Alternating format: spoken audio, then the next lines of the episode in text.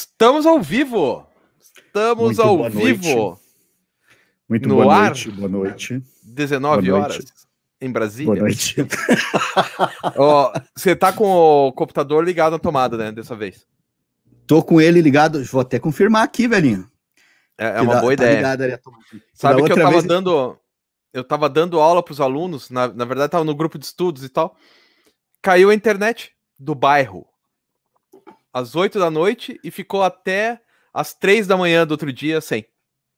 Daí e eles ficaram te esperando online enquanto isso?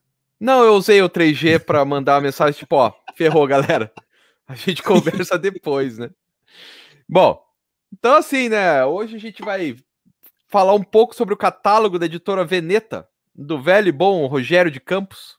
Mas é só um pouquinho. A gente não vai estar. Tá, a gente vai falar só dos quadrinhos, né? Porque eles têm muito mais coisa além de quadrinhos. Isso. Né? Inclusive, Mas, cara, tem o livro novo de, daquela coleção Baderna.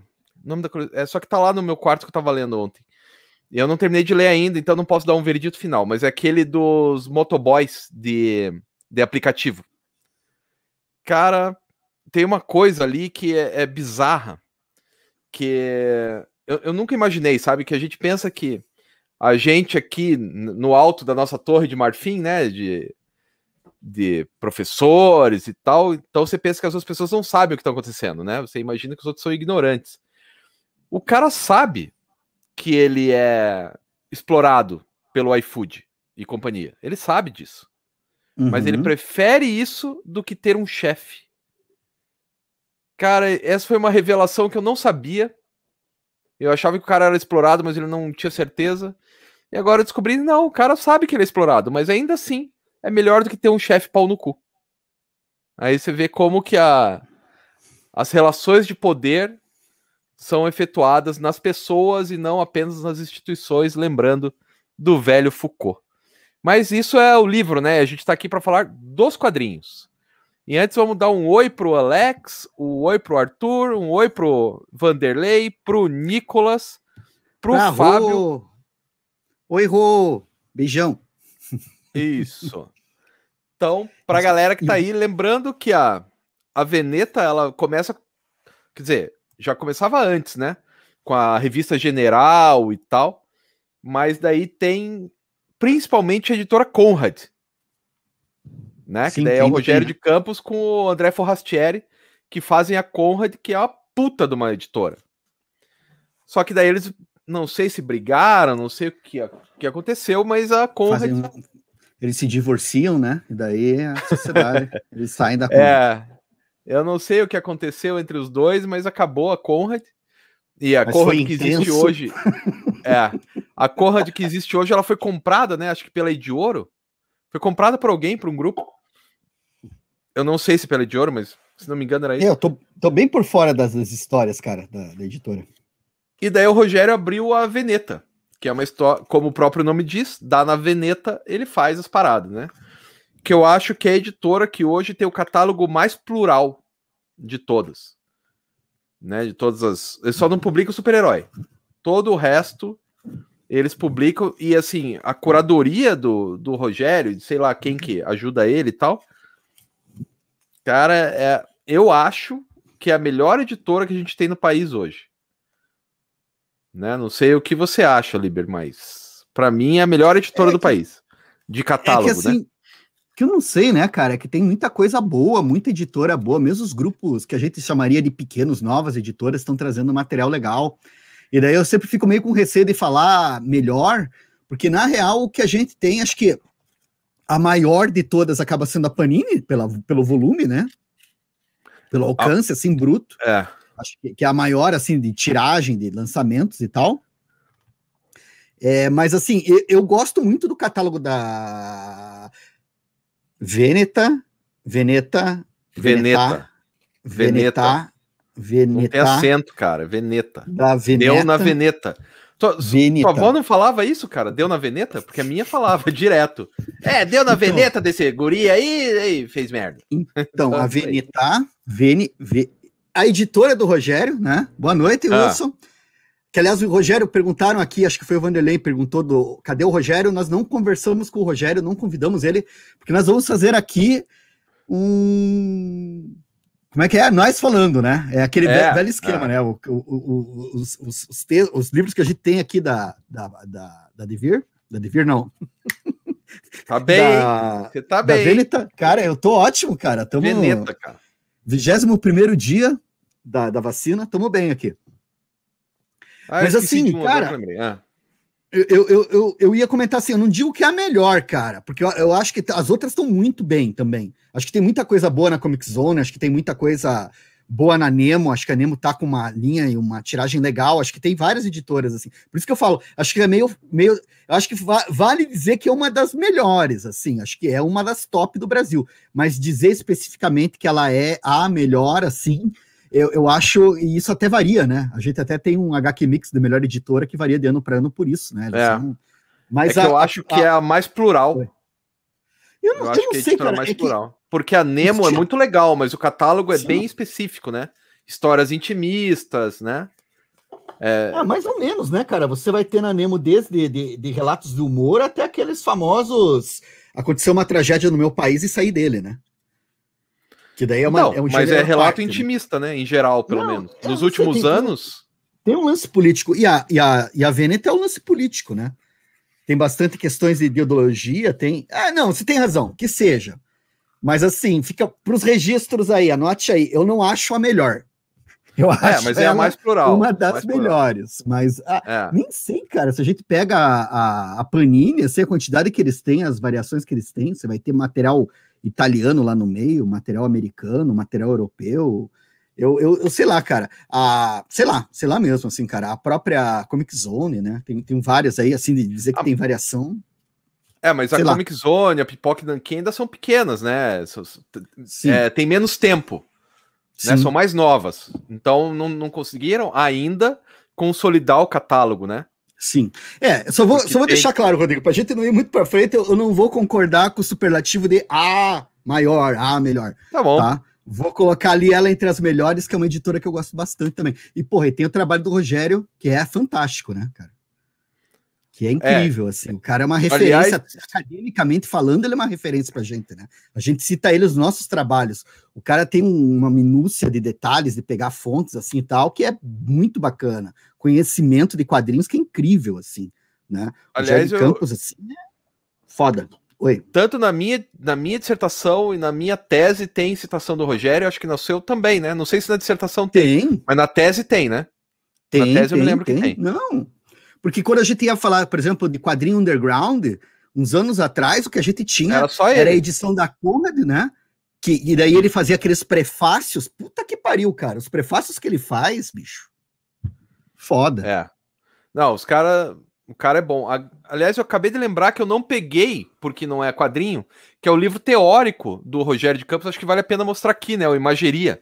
Deixa eu pegar ali. Uhum. Pô, esse daí é sensacional. O esquema pega lá que o meu tá lá no Ó, fundo. Esse aqui é o livro do Rogério, o Imageria, que é as histórias em quadrinhos de, do século XIX. Eu acho que nem ele nem entra no século XX, se não me engano, cara. Não, entra. não. Não, entra 1903, não. entra no começo. É, mas primeira... ele, ele para em mas 1905. Ele... É, que o grosso dele é, é, é o século XIX. História, o pré-Yellow Kid, né, cara? Que ele Isso. vai falar de muita história em quadrinho antes, do, do, do, antes de 1890. Isso eu acho muito bom. Cara, cara é, esse é um, livro, pessoal, quem puder ler, imageria, vale. E sem falar que é extremamente ilustrado. Então ele não, não apenas fala dos quadrinhos, ele mostra. Né? Ó, isso aqui é tal coisa, isso aqui é tal coisa. Não é história em quadrinhos, mas é teoria, né? Teoria de quadrinhos. Não, o, o, o pior que eu acho que tem muita coisa aí que passaria por história em quadrinho tranquilo, né, cara? Acho que aí a questão da, da linguagem, tem muita coisa aí que, que, que, que, até vai além do livro ilustrado, né? Tem os materiais ali, porra, muito, muita coisa bacana, assim. O próprio Topfer que abre, né? Acho que o Topfer, a gente dizer que ele não é história em quadrinho é. Não, mas todo mundo né? diz que é, né? É, Desde o Kanzo. Kanzo disse que ele era. Né? E assim, esse o, imageria, o cara. ele é. o Gombrich diz que ele é. É, o Gombrich é um pouco maior que o Kanzo, mas. E, cara, imageria, pessoal, já começando pela editora Veneta, já leve, né? Vamos começar leve com imageria, que é um. Eu que é um acho. livro teórico, não... assim, cara. Assim, ó, quando eu tava fazendo a minha dissertação, isso era em 2008. O Imageria não existia ainda e não tinha nada parecido. Não existia nada parecido. Não sei se hoje existe. Pode ser que. Puta, que cara, exista, sabe mas... que eu. Olha, olha você... a dó. O Tony que perdeu a imageria numa enchente. Isso dá dó, cara. Ai, Tony, sinto muito. É. Puta merda. Puta, que merda. Isso, isso daí é uma bosta mesmo. Porque eu tô olhando aqui que eu me lembrei de um que eu não coloquei aqui, cara. Qual? O Mau Caminho. Ah, eu coloquei, não se preocupe. Aliás, Você vamos começar com ele, então, porque é o primeiro Mal que tá caminho. na minha lista. Mau Caminho. Este, Mau Caminho, do Simon Hasselman, que é uma história politicamente muito, muito, muito, muito, muito, muito incorreta, no qual os personagens são drogados, viciados, eu diria, né? São viciados, porque eles estão o tempo inteiro atrás de, de drogas, eles não trabalham, porque trabalhar é, porque são vagabundos, eles ficam tentando dar o golpe no sistema de saúde, sistema de saúde não, é, como é que é? tipo no Bolsa Família norte-americano, né? No Estado de Bem-Estar Social, né? Não sei o nome. Mas, cara, Mal Caminho, ele tem um humor cáustico, daquele que derrete. É o humor como Sim. a baba do alien. Né? Cai o humor e derrete onde ele está. O negócio Mas é, eu é... acho meio, meio foda, cara. Eu não, não, sei se eu acho muito engraçado, não. não Já é me engraçado... falaram isso que ele é. O, porque o humor a gente pressupõe que tem alguma coisa a ver com riso, né, cara? Ou humor, com crítica, né? É, crítica, mas assim, o humor, teoricamente, ele deve te esboçar um riso, nem que seja de escárnio, né? Ou de, de, de, de nervoso. E se bem que acho que é mais ou menos isso, né, cara? Porque para mim, o mau caminho é muito riso de, de nervoso, assim, cara. Eu acho muito foda ali aquele, a situação daquelas cara, pessoas e tudo mais. Eu, eu dou uma risadinha de pena, assim, sabe? É a mesma risadinha que você é. dá quando o cara tropeça e cai de cara no chão. É esse Sim. tipo de, de, de, risada, né? O é porque... Tony tá lembrando que eles começaram pelo número 4, né? É porque o camarada aí, ele parece que publica no Instagram. Eu não conheço muito a fundo a história toda da do, Simon do mau caminho ali, né? do Simon. Mas assim, eu sei que ele publicava no Instagram, fez sucesso, daí foram para essas publicações maiores assim, né? E o cara, mas eu, eu não sei, bicho, eu gosto pra caralho do trabalho dele. Eu acho assim que tem um, um fundamento ali, uma, uma, uma, representação, assim. E a galera sempre fala, né? Ah, é engraçado, mas eu não. Eu, eu sinceramente não. Tem situações ali que você vai. Porra, o cara teve uma overdose na frente do filho de cinco anos. Porra, hahaha. Tem gente que vai achar isso bacana, vai achar isso hilário, assim. Eu, eu não consigo. Eu confesso cara, que eu, mas eu é... tenho minhas, minhas dificuldades.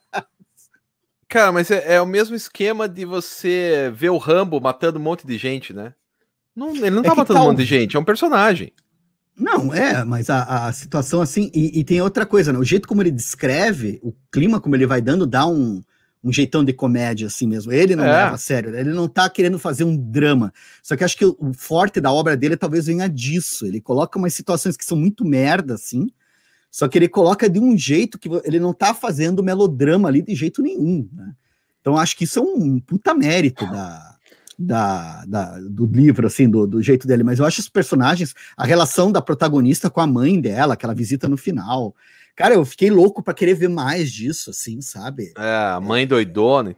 Então, eu acho que esse, porra, esse quadrinho, ele faz aquilo que o Jerry Lewis diz que é comédia para o Jerry Lewis na década de 60, tem que tirar, né? Tem que entender todo esse contexto, mas na década de 60, Jerry Lewis fala assim: comédia é ver alguém se dando mal e ter certeza que não é você. Essa é a definição de comédia de Jerry Lewis. É essa a é, definição de comédia que tá aqui. Pois é, velho. Só que Você pode gostar ou não gostar, mas é essa a definição que tá aqui, né? Enfim. Não, não é, mas é, eu sei lá, cara, eu cada um, se você ri, riu, né, cara? Eu não vou, não se regula. É, eu rio por duas coisas. É um personagem, não são pessoas reais. Se fosse, se fosse uma história real, eu acho que eu ia ficar bem chateado, bem é, emocionado, eu, eu mas é um personagem, saca? Tipo, eu, então, eu, eu, mim, tudo bem. é, eu, eu, cara, se for assim, a gente não se importa com nada, né, também, né? Tipo, é tudo, tudo é nada, é, como é que é? Nada é, é verdadeiro, pro... tudo é permitido, né? Mas é a proposta dele é ser comédia, né? É, então, eu não sei, cara, mas, eu entendo mas... como comédia, Sim. eu enxergo como comédia. É, mas eu, eu particularmente, eu não, não, não, vejo. Aí que tá, e, e, eu não duvido que seja uma comédia, que seja esse humor que você falou, ah, essa coisa ácida, mas, cara, para mim o que pega não é o humor, assim. Acho que essa série eu acho ela muito bem escrita, acho que os personagens são muito bacanas, acho que tem um lance ali de loser, né, aquela coisa do, do perdedor, do que que é dar certo, né, ali tá todo o esgoto, né, todo mundo, assim, que não, não, não se encaixou, não não, não deu certo. As, mas assim. Muitas vezes pela própria culpa da pessoa mesmo, mas são. Mas a mãe falando para. Cara, é que a, a, a, parte da mãe no final me pega muito, cara. A mãe falando para a filha que a única razão dela não ter se suicidado ainda é a filha dela, que é o. cara, assim, é tipo, eu acho foda, assim, cara. Eu acho assim. Esse slice of life, eu acho que é bem por aí. Mas daí depende. Então, é que o Tony falou que não concorda. Escreve aí, cara. Não concorda com o quê? Não, acho que talvez com esse é. lance de ser comédia, comédia mesmo, assim. Pode lá, ser, cara. pode ser. E esse lance do, do Jerry Lewis, eu acho que também engraçado isso que você comentou, porque no final da vida, não sei se você chegou a ver as entrevistas dele, assim, cara. O Jerry Lewis chegou no final da vida, ele era uma pessoa insuportável, né, cara? Insuportável. Ah, sim, assim, sim. Não, mas cara, eu acho assim, que não foi só, na, só no final da vida, cara. Eu acho é, que ele já era insuportável. Então, mas essa, essa frase que você fala, assim, o lance do humor, uma coisa que você que acontece com os outros, ela tem um lance de crueldade por trás, né? De perversidade. Né? Eu acho tem, bem. Tem. Não sei. É cara. isso mesmo. Eu não mas, sei. Então, mas sabe qual é a, a, a, série de comédia? Aquele The Office é isso. É você rir do, do incômodo, rir do, da vergonha Sim. alheia. É meio por aqui. Eu não, é gosto é do The Office. Só, só, que esse, só que, por exemplo, o The Office, a galera não, não passa perrengue que nem esses caras aí, né? Do, do mau caminho, né, cara? Que eles passam uns perrenguinhos ali, eles passam por umas situações. Eu não queria ver ninguém do The Office na situação que esses caras estão. Pode ser.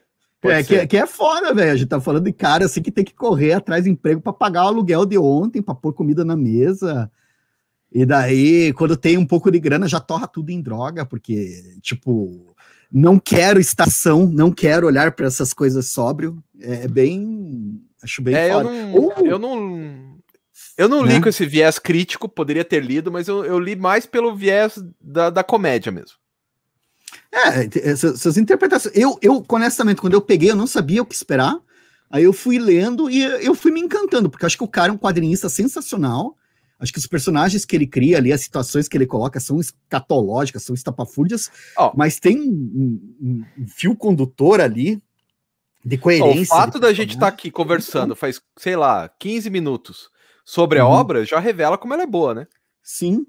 As né? pessoas comentando no chat, no chat e tal, né? Tipo, que nem Não, o até... Beto falando aqui que o The Office era um filme de terror porque ele via aquilo no trabalho. Sim, mas então, e daí sabe que eu acho que eu vou até fazer o gancho? Vou dar prosseguimento, só que eu vou fazer a roda girar. Vou trazer aqui. Você tinha feito até um kitnet HQ sobre esse livro, a Abolição Gostei do Trabalho. Gostei muito desse livro. Então, esse livro aqui, eu acho que ele conversa muito com o Mal Caminho, cara. Dá para você ler o mau caminho e daí você lê isso aqui.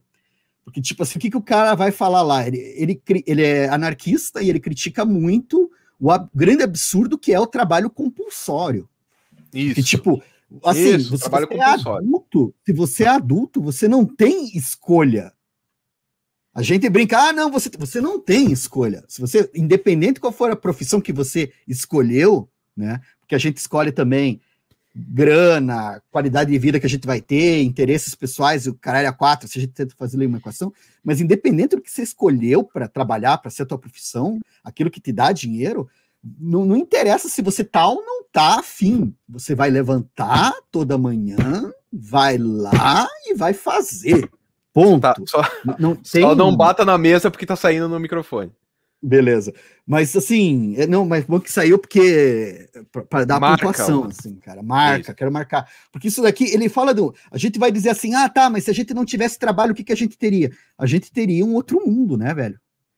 O O que a gente tem é o trabalho, a gente tem o trabalho que é compulsório. E aquelas pessoas do mau caminho, eu, eu acho legal de, de usar esse daqui, porque todas elas, a gente fala, ah, eles, eles não querem entrar nessa, eles não, não, não conseguem entrar nessa. Daí eu me lembro até do pessoal falando de escravijar indígena aqui no Brasil, né? E daí tinha aquela coisa que o índio não trabalha, o índio é vagabundo, que os caras falavam pra gente na escola, né? Que daí eles tiveram que pegar os escravos africanos e trazer para cá. E na verdade é o que, cara? É um monte de gente com trabalho compulsório. O que a gente tem hoje é uma transformação de cultura, né? Lógico, você não tem aquela violência que se tinha de, de, arrancar a pessoa da casa, mas você tem uma situação que se você não se submete ao trabalho, você não tem casa. Se você quer uma qualidade de vida, você vai ter que trabalhar, ponto. Entendeu? A menos que você seja um desses bilionários, assim e tal, né? Que a gente fala que, que o cara, o cara tá aqui, respirou uma vez, inspirou, ganhou ah. dinheiro que a gente nunca vai ganhar na vida, né? Então, Mas assim, isso é 0,1% da população mundial ou 1% da população mundial que é herdeiro, né? 99% tem que trabalhar. Sim, mas eh, essas qualificações. E daí, isso que é o absurdo que os caras falam aqui, né? Porque a gente podia construir outro tipo de sociedade, a gente podia fazer diferente. Só que daí depende de responsabilidade. De... E daí eu acho muito legal, porque aqueles caras do mau caminho, eu fico pensando que o que eles são são pessoas que não conseguem se adequar justamente ao problema que esses caras aqui estão falando. Porque, tipo, é. é. uma vida que a gente tem, cara. Eu não quero ir trabalhar todo dia. Daí, tipo, ah, mas você vai porque não sei o quê. Se você tem juízo, você vai. Mas se você mancar o louco, que nem aqueles caras lá metem o louco e foda-se, eu acho isso bacana naquele tipo de, de quadrinho, assim. Eu acho muito legal. E tem o esquema aí que tem uma galera falando do desenho, né? Uma galera falando que a arte tá fraca, não sei o quê, porque a arte é horrorosa. Isso aqui? É. Mas essa ah, é mas a graça, eu... porque ele não quis trabalhar. Ele então, fez a, mas... a arte mais Sim. Mas daí Largada. aqui, ele conversa bastante com aquele outro lá, lembra que a gente estava falando lá, da Liv Stromkist, os livros dela, né? A história da vulva, a história do patriarcado, a Rosa Mais Vermelha desabrocha. Tem outros livros também que a galera, o, o, a própria. Putz, tinha aquele lá da. Da moça que falava do serial killer que matava mulheres, Una, desconstruindo Una. Sim. Que sim. também tem. Daí a galera que vai para a linguagem do fanzine. Os caras aqui, o que interessa é o que eles querem dizer. E o lance meio alternativo aqui é os caras jogarem fora. Ah, você tem um jeito certo de desenhar. Foda-se. Esse aqui é o jeito que eu falo. Isso aqui é muito punk, cara. Isso aqui eu acho muito maneiro. Isso aqui é Não, foda, gosto. A única diferença da Liv Stromkist é que ela faz o texto e a imagem, né? Esse aí foi um cara que adaptou um texto. O texto desse Bob Black, Sim. que a Veneta Sim. lançou no Baderna também. Grouchismo, marxismo. Né, o groucho marxismo, que é bem legal também. Eu não, eu sinceramente eu não li inteiro, mas eu li só o comecinho, bem comecinho, cinco páginas, se bobear. Mas a questão é que não é a, a ideia dele casa com o desenho. Eu, na minha visão, caso com o desenho, né? Aqui, ó, o Vanderlei tá dizendo que ele não quer trabalhar, não devia lançar, mas essa é a jogada do livro. Não sei se você chegou a ler, Vanderlei, mas a ideia é: se eu fizer algo que eu gosto, não é trabalho. O que incomoda para os autores é o trabalho compulsório, né? Como o Liber disse, eu tenho que trabalhar. Se o cara levanta, fala assim, ó, quer saber? Vou escrever um livro. Não é trabalho, porque ele está fazendo porque ele quer. Né? Então essa é a não, ideia do livro. É. Mas é, é, é, muito doido, cara, porque essa categoria trabalho, cara, tem mil coisas pra gente discutir em cima. Eu acho assim que eu gosto muito do que ele fala aqui, acho que ele propõe umas coisas assim, mas acho que tinha que desenvolver mais, assim, sabe? Porque não é. Assim. Eu acho que, por exemplo, o trabalho, por exemplo, o Marx, quando ele fala de trabalho, ele vai dizer que o trabalho é o processo pelo qual o trabalhador cria a si mesmo. E se a gente for considerar esse trabalho intelectual, trabalho de arte, o trabalho, cara, mesmo ir para academia, e você uhum. malhar lá, você treinar, desenvolver uma habilidade é trabalho. Você está transformando através de uma prática a tua realidade. Né? Você está estudando, você está trabalhando. Se a gente for olhar por esse mais amplo assim de trabalho, mas realmente a questão compulsória, né? Isso o fato é da gente incomoda, ser cara. escravizado, porque a gente é escravizado. E daí ele traz aqueles pensadores lá, ele falando dos caras, o, cara, os gregos lá que falavam: ah, se você vende a tua força de trabalho, você é pior do que um escravo. Isso no berço da civilização ocidental, a Grécia, né? Que daí esse tipo de coisa é. a gente não, não fala, né? Mas, Esquece cara, é falar. muito legal, assim, pensar. Mas acho que tem que discutir mais a fundo nessas. Né, e é legal que, que ele dá porrada em todo mundo, né? né? Sim. Ele bate nos caras de direita, nos caras de esquerda, na Grécia, ele bate em todo mundo. Na Grécia Sim. ele não bate, mas enfim. Mas é muito mas, bom, mas, cara. É um livro bem é, legal. É. Só que ele não apresenta nenhuma proposta, né? A proposta é faça o que você quiser. Daí quem não, que vai e, querer e, ser lixeiro? É ele até que esboça ali algumas coisas, assim, cara, mas falta desenvolver, né? Falta problematizar é. mais. Porque tem muita coisa que a gente tem aqui hoje na nossa sociedade que não é que não poderia ter numa outra, mas é que não faria sentido ter numa outra. Eu vou dizer como um exemplo que eu adoro: publicidade. Publicidade é aquela atividade que só faz sentido na sociedade capitalista que a gente tem, que é baseada é. em consumo. Só faz sentido aqui. E, sinceramente, um mundo onde não existe publicidade, onde publicidade não faz sentido, é um mundo que eu gostaria de viver, sabe? Sem brincadeira. Mas provavelmente ele teria menos bens de consumo também. E, então, mas eu não faço. É isso que eu fico pensando. O pessoal falava muito de Cuba. Eu nunca tive a oportunidade de ir, mas conversei uma vez com uma amiga minha que foi uma coisa que ela gostou de Cuba é que o ritmo e a relação deles com o trabalho é outra bem diferente. É. Você tem muitas horas assim para você ficar disponível, caminhar na praia, jogar dominó, tocar violão, que é uma coisa que aqui na nossa cultura tá encalacrado. Você tá parado tocando violão, você é vagabundo. A menos que você esteja é. num palco trabalhando por, ca... por grana, né? Por cash, cachê. Mas isso desde sempre, né? Não, desde mas sempre. isso que eu acho foda. O que na o cara fala ali, ocidental. a gente, a gente é bem limitado. É. A gente fala em pensar fora da, da, da caixa, mas a gente mesmo não enxerga. Porque tudo que a gente faz é inventar novas maneiras de encher o cu de dinheiro, ou encher o cu de alguém de dinheiro, né? O que a gente faz, né? Dá o couro lá, em troca, ah, não, não, tem muita variação desse tema, assim, né? Eu acho que é mais. A gente quer os. A gente quer consumir. Eu acho que é mais. É, é mais. É... Porque assim. Cara, a gente virou só consumidor. As pessoas, os seres humanos, são apenas consumidoras. Isso o Bauman já disse, não é meu texto não são mais cidadãs, não são mais homens e mulheres, não são mais uh, pretos ou brancos ou amarelos, são consumidores. E é só isso, né?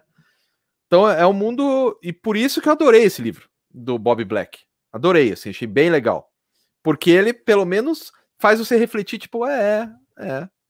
E, e como eu escrevi um livro de economia política, cara, a base da direita, né, que vem lá do, do. Ai, caramba, esqueci o nome do camarada lá da Riqueza das Nações, Adam Smith. O Adam Smith, aí depois vem o Karl Marx, daí depois vem todos os caras que vieram depois, todos eles é o trabalho, o trabalho, o trabalho. Isso é bem legal, cara. Uhum. É bem, bem bom. Não, mas, mas vamos lá. para pensar. Sim. Sim. Por falar cara, em trabalho, então, diga. Você vai falar o próximo? Eu posso ir rapidinho encher meu copo d'água? Vai, pega o seu copo d'água que eu vou falar do trabalho mais antigo do mundo. Que é o, a prostituição. Então, tem um livro muito legal do Matias Picard chamado Janine. É muito legal. É um cara, é uma história é, real, né? Do cara, do Matias Picard, que vai entrevistar uma prostituta no final da vida dela. E ela vai narrando como que ela se tornou prostituta, quais as, as razões pelas quais ela, ela decidiu trabalhar com isso, o que, que ela gosta da profissão e o que, que ela não gosta da profissão. Cara, é um livro muito bacana, muito bacana isso aqui. Né? Então, assim, a... esse Janine tem um desenho bem bacana também, deixa eu mostrar aqui. Esse Janine é o retrato de uma prostituta no final da vida dela que ela vai passar limpo as razões pelas quais ela decidiu ser prostituta, o que que era legal, o que que era ruim, e o jeito que ela fala, cara, é tão bacana porque ela não tem nenhuma mágoa, não. É a minha profissão, é isso que eu faço mesmo, e tá tudo bem. Sou feliz, fui mais feliz quando eu era mais jovem, hoje já tô mais velha, a vida já tá mais complicada, tenho dor aqui, dor acolá, mas é muito legal. Cara, Janine vale muito a pena, cara. Muito a pena. Ó, o Fábio tá dizendo aqui, nossa, uma galera ainda tá falando da. Da. Do consumo. Do trabalho. É, então, muita gente compra Assim. livro HQ só mais do que para ler, né?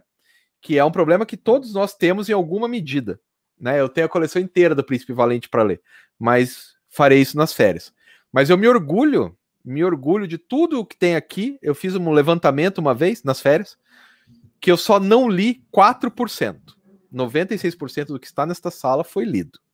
Aí me senti bem comigo mesmo. É... Aí aqui a galera tá falando da prostituição ainda. Eu, eu não sei se alguém já não falou aí, mas eu acho assim que eu gosto muito do ditado que é a profissão é a prostituição mais antiga do mundo. Essa é uma boa, né? Eu gosto mais dessa, assim, sabe? É... Aqui, ó, teve um trabalho mais antigo que a prostituição, que foi o que gerou o recurso para o operário pagar a operária do sexo. Justo. É que nem aquele esquema, né? Quem veio antes, o ovo ou a galinha? Veio o ovo, só que não era de galinha, né? Já que dinossauros nasciam em ovos. O Tony tá falando que tem uma profissão mais antiga que é a do eletricista, já que Deus criou o mundo e disse haja luz. Alguém, alguém ligou a luz, né? Mas esse Janine, voltando aqui à prostituição, como disse. Ai caramba, agora, cadê? O Beto é a prostituição sem romantismo, sem, sem erotismo e é muito bacana. E sem mimimi, sem chororô. É. Tamo de boas. É isso. Eu achei bem legal. E você, Liber, qual que é o próximo que você tem aí? Sei lá, cara. Acho que eu vou pegar aqui. A gente tá falando aí de prostituição, sem mimimi, sem chororô. Eu vou pegar o professor Fall, que vai Esse ter prof... é prostituição aqui, vai ter muito mimimi, vai ter muito chororô, vai ter comércio de vidas humanas, vai ter brutalidade, de um jeito assim chocante, bárbaro, absurdo. Então a gente vai começar a história desse cidadão que ele é, tem, tem uma relação com suicídios, ele passeia pelas ruas, ele fica imaginando que vai cair gente, não sei o quê, e ele acaba num café ouvindo uma conversa de um sujeito que está num processo, esse sujeito acaba se suicidando pulando do alto de um prédio. Aí tem toda essa questão das quedas aqui, da, acho que é a Torre Gêmeas, essas aqui, né? O pessoal pulando lá no dia do, do suicídio, do, do, do 11 de setembro, né? Não é suicídio, mas. E aqui você vai ter muito dessa questão da, da miséria, né? A miséria da cidade, a marginalidade, a, guerras civis na África, brutalidade e tudo isso relacionado com o serviço de prostituição que eles vão ter. Daí, né, uma das tráfico de mulheres mesmo que está lá na cidade desse camarada aqui, né? Tráfico de mulheres e diamantes, assim, um troço bem. Então, assim, eu acho divertido que a gente fica falando, o Janine, ele é uma história humana, antes de tudo, né? Uma pessoa europeia e não sei o que, não sei o que. Só que quando a gente fala, por exemplo, mimimi da, da, da profissão, literalmente tem essa questão da, de você escravizar realmente as pessoas, né? Arrancar elas do lugar, né? Obrigar elas a ir ao lugar, matar, mutilar, arrancar as mãos delas para marcar de alguma forma uma vitória de uma etnia por outra, assim.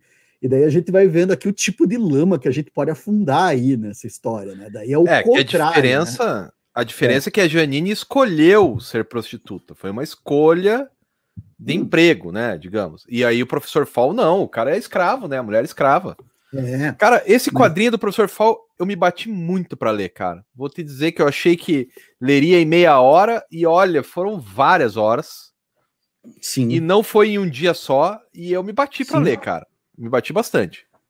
Mas ele é pesado pra caramba. Ele não é pesado. fácil, não. Ele tem uma arte muito legal, assim, né? Do Ivan Bruno. Acho que, de novo, né? Um romancista e um quadrinista. Um quadrinista. Né? Se adaptado, assim. Mas é. Cara, a gente tava falando do lance da prostituição, não sei se vai dar para ver. A última imagem do livro é essa daqui, que não é uma. Não é página não é do quadrinho. Não é, não é spoiler, porque isso aqui não é página do quadrinho. É a ilustração que encerra o livro. Aí você tem essa mulher, e não sei se dá para ver, mas a cara dela é uma carne, um destroço ali, um troço assim, bem Puta, cara, esse troço aqui é, é foda. Cara, mas sabe que esse é um que eu vou ter que ler de novo, cara. Porque, assim, eu achei muito denso e eu acho que eu perdi Sim. muita coisa. Eu acho que tem muita coisa nesse muito mais coisa nesse álbum do que. Sim, do que é que esse daqui. Esse daí é até outra coisa que a gente tem que falar, né, bicho? Às vezes a gente precisa. Tem quadrinho que não é ler numa sentada, assim, numa cagada, assim, cara. Tem quadrinho é. que, que vai pedir mais que você leia ele sentado ali na privadinha, no turninho, cara. Por exemplo, esse professor Fall também, cara. Você vai ler. Ah, mas eu leio. Bicho, você tem que estar tá muito bem disposto, tem que estar tá com tempo e não vai fazer mais nada depois no dia. Porque é. o troço, ele te, ele te suga. Puxa, ele pega a tua alma assim e puxa, cara faz chiclete com a tua alma, assim, sabe? Faz aquelas pizzas e bate ela.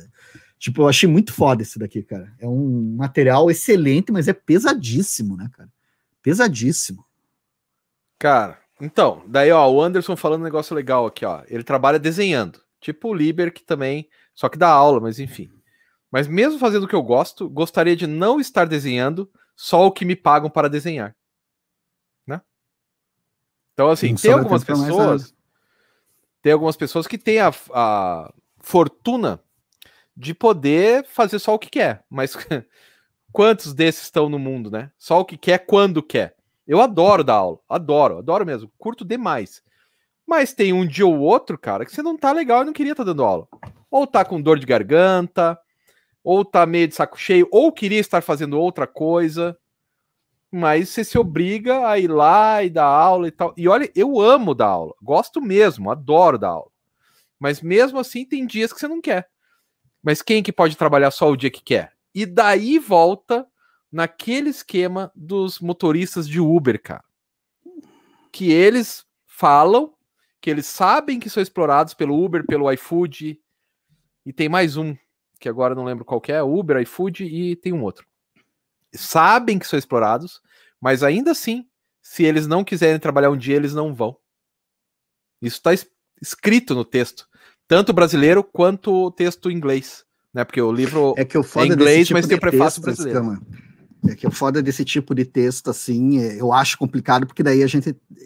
É horrível isso. A gente está abrindo, as pessoas estão abrindo mão de direitos trabalhistas, estão abrindo mão de qualidade de trabalho, o, o, a relação de exploração ela vira um negócio que você diz, ah, não, mas eu tô aqui porque eu quero. Você não enxerga como uma empresa, você enxerga como uma ferramenta de trabalho. Você é, a exploração é pior ainda, porque é tudo uma ilusão. Você dizer que você não vai trabalhar no dia, e, com quanto que você ganha num dia de trabalho? Né? Então. Né? E, e, e, se faltar esse dinheiro para frente, né? Não, é, mas esses vai... pontos são abordados no livro, cara. Porque esse livro, depois eu vou pegar ali, enquanto quando for falar o próximo, eu pego ali o livro. Mas assim, o cara que escreveu o livro, ele é do sindicato lá da Inglaterra, não sei das quantas tal. E ele vai fazer, ele é um trabalhador, ele vai fazer a pesquisa. Ele mesmo vai ser motorista bicicleteiro lá dos caras. E ele fala que é, é isso. O cara sabe que está sendo explorado, Mas entende eu... o mecanismo complexo, ele entende e decidiu fazer isso, cara. Mas veja, quais que são as condições desse cara? Quais são as opções que ele tem? Eu prefiro não trabalhar, mas peraí, você prefere não trabalhar para um chefe por quê? Você vai ganhar mais ou menos com o chefe? Se tira mais com o aplicativo? Ah, eu tenho flexibilidade. Porque, cara, eu já peguei gente, já peguei uma vez um Uber, que o cara tava dirigindo sem parar 48 horas porque ele tinha que juntar uma grana. Isso sim, daí é isso que eu acho sim, foda. Sim, te, é aí que tá. Você tem que ver se esse texto, porque do jeito que você tá falando, você fala como se fosse uma conquista e uma atitude do cara. Eu prefiro ser Uber e é ótimo isso. É, a impressão que dá é essa. Não, não. Que essa é que ideia é do Uber oferece uma liberdade e no fim das contas você está sendo explorado do mesmo jeito. Você está sendo tá. talvez pior, porque o cara não tem compromisso nenhum com você. Se você morrer, perder a perna, foda-se, o problema é seu. Né? O que a gente tem aí, talvez, é a consolidação de uma ignorância de, de questão de classe, a pessoa não sabe o que, que ela é, não sabe que direitos que ela tem, nem, nem quer sonhar por algo melhor. É aquela instituição do gado perfeito, assim. Então, mas assim, o livro fala tudo isso. O livro explora a ideia, é que não é o iFood, mas é o correspondente inglês é uma merda. Todo o sistema é uma desgraça. Tô dizendo que o que me impactou, pessoalmente, uhum. o que uhum. impactou o Rodrigo, foi o fato de o cara saber que é desse jeito e ainda assim decidir. É que isso me impactou de um jeito que não tinha impactado, entendeu? Quando eu li o Uberização, que é do Tom Lee, É, é, justamente isso. O Uber ele só dá lucro até o cara ter que trocar o pneu do carro. Né? Depois tem os motoristas de Uber nos Estados Unidos, em Nova York, que estão famélicos. Os caras não têm dinheiro para comer, né? Porque só tem dinheiro para rodar e tal. Tudo isso eu sabia. Tudo isso já estava muito consolidado na minha cabeça. Porque Uber, iFood, Rappi, tudo isso é desgraça. Só que na hora que tem um cara que fala que ele sabe de tudo isso e ainda assim se sujeita a isso, cara, isso me bateu de um jeito que você não faz ideia, cara. Mas, mas é isso que a gente tem que ver, né? Primeiro que é um cara. Tem que ver qual que é a porcentagem. Não, não, não, não, não, não, não. São os caras. Aí tem que, teria que ler o livro, né? Mas. Não, teria que ler o livro, mas é, é, é, isso que eu te falo, cara. Porque do jeito que você tá falando, você fala assim: não, as pessoas estão entrando nessa. Elas preferem assim. Eu não sei se elas preferem assim. Ela pode realmente escolher. O que o Será cara argumenta. Tem, tem, é isso que eu. É, e isso num, num, livro da Veneta. Veneta, que é comunista o livro, bem comunista. Porque esse, o cara tipo é do Partido aí... Comunista. O, então, mas é que acho que talvez o ponto eu não consegui me fazer explicar, mas é que a relação de poder entre chefe e empregado é tão nociva, faz tão mal você ter um chefe babaca, que o cara prefere perder todos os direitos do que ter um chefe babaca. Isso é uma coisa que nunca tinha passado pela minha é, cabeça. É, mas assim, veja, você está falando o cara. Esse, esse cara não sou eu. Eu não sei se é alguma das pessoas que está ouvindo a gente, porque esse é um cara que quando você abre mão de um monte de direitos para trabalhar como um peão, assim, como um cara com mínimas condições, você está completamente massacrado, você está massificado, você, você não tem consciência. É tipo a gente vir defender, ah, o cara que votou no Bolsonaro, ah, mas o cara tem, sei lá, é mal informado, ah, o cara não sei o quê, o cara não sei o quê. Cara, não, não interessa, esse cara, não. ele tá realmente tomando, sabe? Será que ele precisa ser trazido como, tipo assim, é, um exemplo, olha, mas tem esse camarada aqui que ele prefere levar uma injeção no olho do que tal coisa. Cara, se o cara prefere. Aí que tá, fica muito, muito estranho, porque daí esse tipo de argumento que você está trazendo vai ser o tipo de argumento que vão trazer para dizer, não, mas é a liberdade do trabalho. Ter uma condição não. horrível é. Né? Não, é porque você está vendo. É que você está lendo o que eu estou falando só desse jeito. Existe outra leitura, que é o cara, o, o mundo do trabalho, no qual ele tem que se sujeitar a um chefe, consegue ser pior do que uma, uma empresa filha não, da puta como Uber. Mas você só vai dizer que é pior, cara, se o cara estiver ganhando menos e com condições de trabalhos piores. E não vai acontecer isso, no mundo, pelo menos não aqui no Brasil, com CLT e tal. Porque você vai receber, se você for mandado embora, você vai receber o INSS, você vai ter um monte de, de, de coisas assim que te permite, porque se você tá ali na base do, do Uber, você ganha centavos por trabalho, você tem que ficar correndo feito um louco, arriscando a vida sem segurança nenhuma. Nada. Não fa... O cara que prefere isso é um cara que você precisa sentar e falar, irmão, presta atenção. Porque esse cara, eh, desculpa, eh, eh, ele não tá entendendo. Ele é que nem o pessoal que defende privatização do correio. Não tá entendendo. Simplesmente não tá entendendo. Não é uma questão de ponto de vista. Não, ele não tá entendendo. Não, mas Saca? eu não acho que é ponto de vista. Eu acho que o que me incomoda é que talvez você nunca tenha tido um chefe babaca. Mas ah, eu já, já tive, tive um, cara. Eu já tive.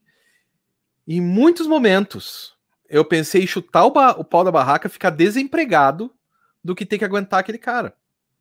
É Sim. isso que acontece. Então, isso me chamou atenção. O resto, que a empresa é uma merda, eu já sabia.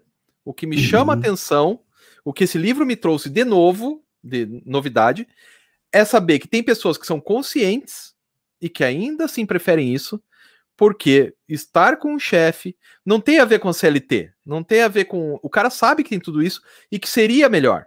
Entretanto, toda vez que ele vai trabalhar com alguém, esse alguém é um pau no cu com ele, ele larga a mão.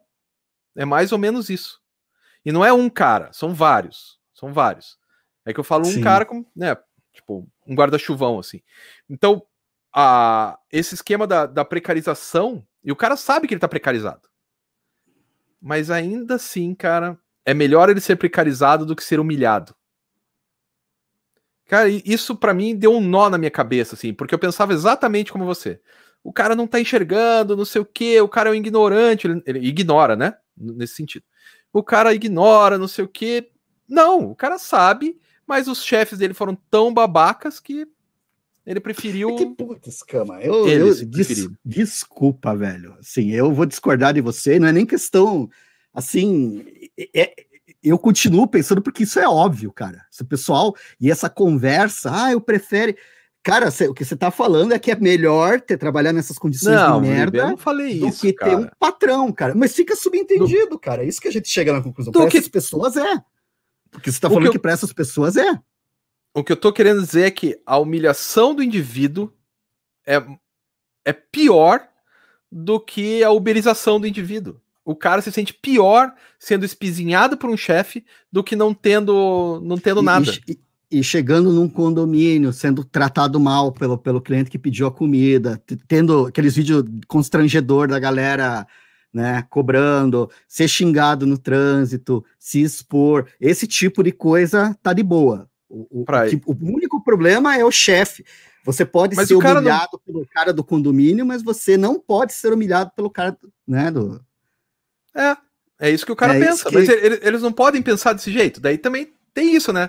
Tipo, se, se você imagina que a liberdade existe e tal, é, uma coisa é o cara não sabe o que está acontecendo. Daí você tem que instruir o cara. Ok. Mas se o cara sabe e prefere isso, é uma escolha pessoal, não é? Não, é que esse que é o problema.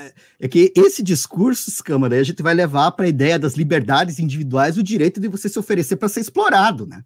Eu tenho o direito de ser explorado, e não é por aí, cara. É, tipo, é como dizer assim: ah, se a pessoa quiser ser uma escrava, ela pode.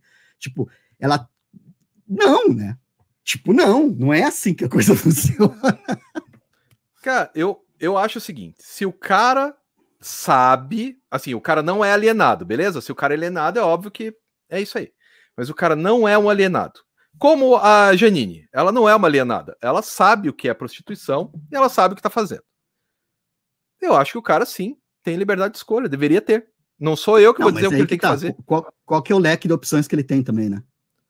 Cara, então, tem várias. Ele aponta tá ali que tem várias. Será que eles conseguem? Eles são. Novo? Eles. Sim, tem várias. Eles estão na Inglaterra. A maior parte é estudante, não é imigrante, que não sabe falar. Até tem os imigrantes, mas são estudantes. E o cara pode trabalhar numa cafeteria, ele pode trabalhar, né? Eles são estudantes, vamos lembrar, isso é importante.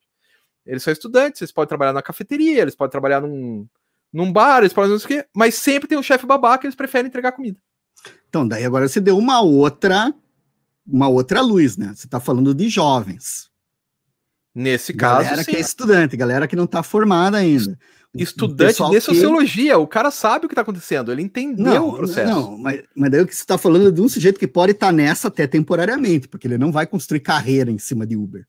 Ele está ali mas... ganhando um troco daquele momento, porque quando você coloca essa informação, você já dá um outro contexto para a coisa. O cara não quer viver daquele jeito o resto da vida. É uma não, coisa mas... momentânea. Certo, mas viver daquela coisa para o resto da vida, cara, se você olhar para os seus alunos hoje, você vai ver que nenhum deles imagina que vai viver daquilo para o resto da vida, mesmo que esteja empregado com CLT. Qualquer um que não seja funcionário público atualmente no Brasil ou em qualquer país capitalista sabe que não ficará naquele emprego para o resto da vida. Qualquer um. Eu sei que estou numa universidade agora, que daqui a pouco vão me demitir, e eu vou entrar em outra, e daqui a pouco vão me demitir, e é assim que funciona. Em todos os lugares, menos no funcionalismo público. Ninguém mais tem estabilidade de emprego no Brasil, cara. Ou, ou nos Estados Unidos, ou na Inglaterra, ou na Finlândia.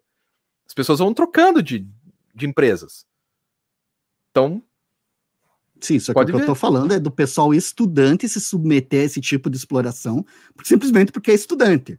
O cara recebe apoio paterno, provavelmente, tem algum financiamento de governo, estamos falando da Inglaterra, né? E daí, para ganhar uma renda extra, o cara se submete a. Então, eu prefiro não ter um chefe brigando comigo e prefiro ir ali na moto de acordo com o meu horário. Com a minha... Isso é um caso completamente diferente de um cara, que era o que eu estava entendendo, que prefere trabalhar em vida adulta, produtiva, em condições de exploração sendo porque daí nesses casos o cara não conseguiu coisa melhor.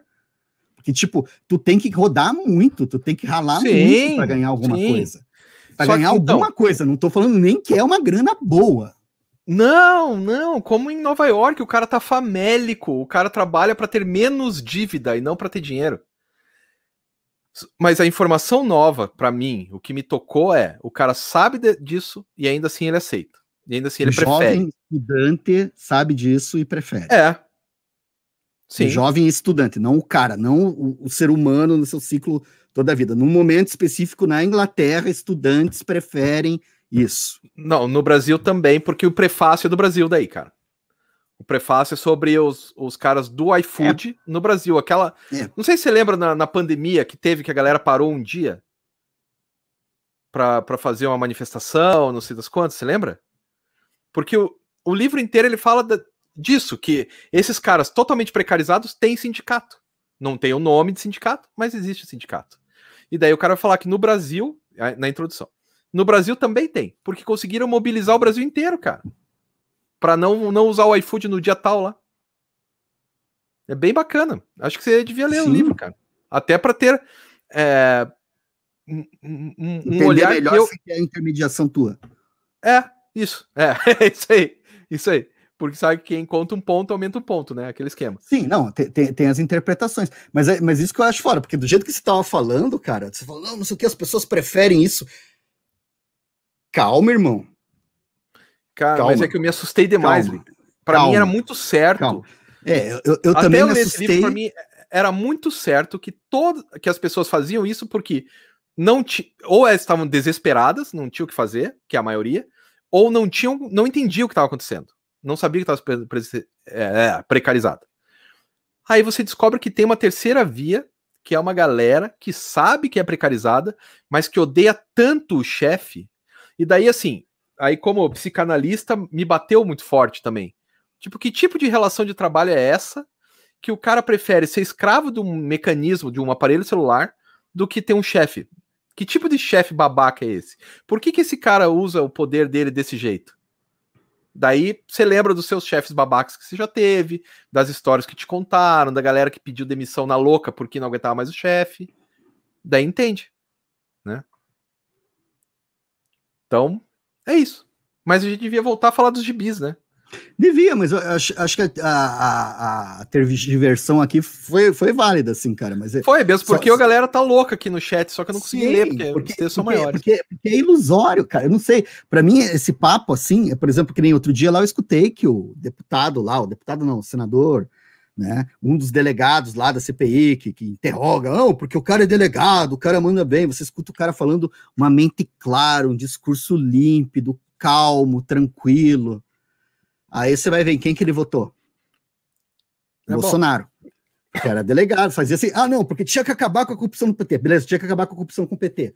Próxima eleição, o que, que você vai fazer? Se for Bolsonaro e Lula no, no, segundo turno. Não, não pode, tem que ter a terceira via, porque não sei o quê, porque eu me recuso. Mas escuta, num caso extremo, você ainda ia votar no Bolsonaro? Sim.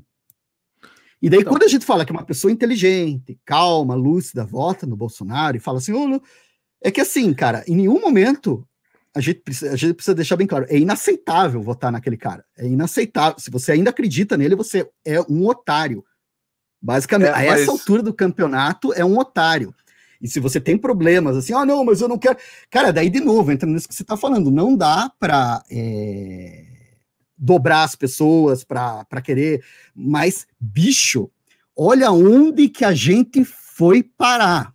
Olha onde que a gente está hoje. Porque a gente fala, ah, não, o fulano pensa daquele jeito a gente tá aqui porque o fulano pensa daquele jeito e, e a gente não deixa, não deixa, velho. Tem que incomodar, tem que especiar. Vai votar no cara de um jeito ou de outro, vai votar, mas vai ficar escutando que tá votando num cara corrupto, que tá votando num mentiroso compulsivo, num cara que tá formando quadrilha com a própria família lá em cima. Tipo, é isso. E não, não acordam, não acorda. E essa coisa do trabalho eu acho bem similar, porque, tipo, ah, não, os caras preferem Pode, pode preferir, pode, mas daí tem todos esses não. contextos de jovem, estudante, não sei o quê, não sei o quê, e tem que, tipo assim, isso é inaceitável. Cara, não se pode eu... aceitar porque você começa a fazer a, o mundo é assim porque tem uns idiotas que começam a se ajoelhar e daí todo mundo vai acabar se ajoelhando porque o mundo é assim. Isso a gente não pode aceitar. A gente não pode relativizar. Entende? Eu, pelo menos, né, falo isso e eu tenho muita convicção nisso que eu tô falando. Eu sei que não dá para mudar a cabeça do maluco, mas dá para fazer isso que a gente tá fazendo aqui. Ficar falando e incomodando e não aceitar que, tipo assim, ah, não, então tá tudo bem. Não tá tudo bem. A gente não pode aceitar essas coisas, não pode ficar de boca fechada enquanto a gente vê coisa que a gente não concorda. A gente, no mínimo, tem que expor qual é o problema. No mínimo, não, mas é assim, é... esse lance da uberização é péssimo. Então, mas o meu ponto, o ponto que me incomoda é o seguinte: o cara sabe de tudo isso e ainda escolhe. E daí eu acho, eu como, né, um cara de esquerda, eu acho que as pessoas precisam ter a possibilidade de escolher o que elas querem, desde que elas estejam bem informadas. Você tem que estar bem informado, senão é alienação. Mas se a pessoa Sim. sabe o que está acontecendo e ainda assim escolhe, eu acho que tem que ter o direito da pessoa escolher. Sim, mas a gente tem que ver que esse direito de escolher é a base da nossa sociedade, só que a gama de escolhas que a gente tem não foi a gente que, que quis, não é exatamente a vida que a gente gostaria de levar, e a gente vai levando do jeito que dá, porque, aspas, é assim que é a vida, fecha aspas. É esse que é o problema que eu falo. Você diz, ah, você tem liberdade de escolha desde que você trabalha o resto da tua vida. Você tem não, liberdade é... de escolha desde que você sempre tenha eu, mas veja, se é o uma, cara. uma liberdade falsa, escama. É falso. Mas se o cara quisesse. Não, mas daí todas as liberdades são falsas. Nesse sentido, Sim, são, né? Mas nesse sentido, isso aí que você tá falando é real, porque, cara, ah, eu prefiro. A tua opção é ser. É, não, não faz sentido isso, cara. E daí colocar assim, não, eu prefiro não ter direitos, me expor, é, ter que trabalhar cada segundo, ter meu salário pisoteado, e, e, a gente fala, não, cara, Tipo, você pode preferir isso? Pode, mas você tá totalmente errado. Tá, Cara, não é eu não acho que eu sou. Tá que eu sou. Eu não acho que eu sou tão melhor para dizer que os outros estão certos ou errados, cara.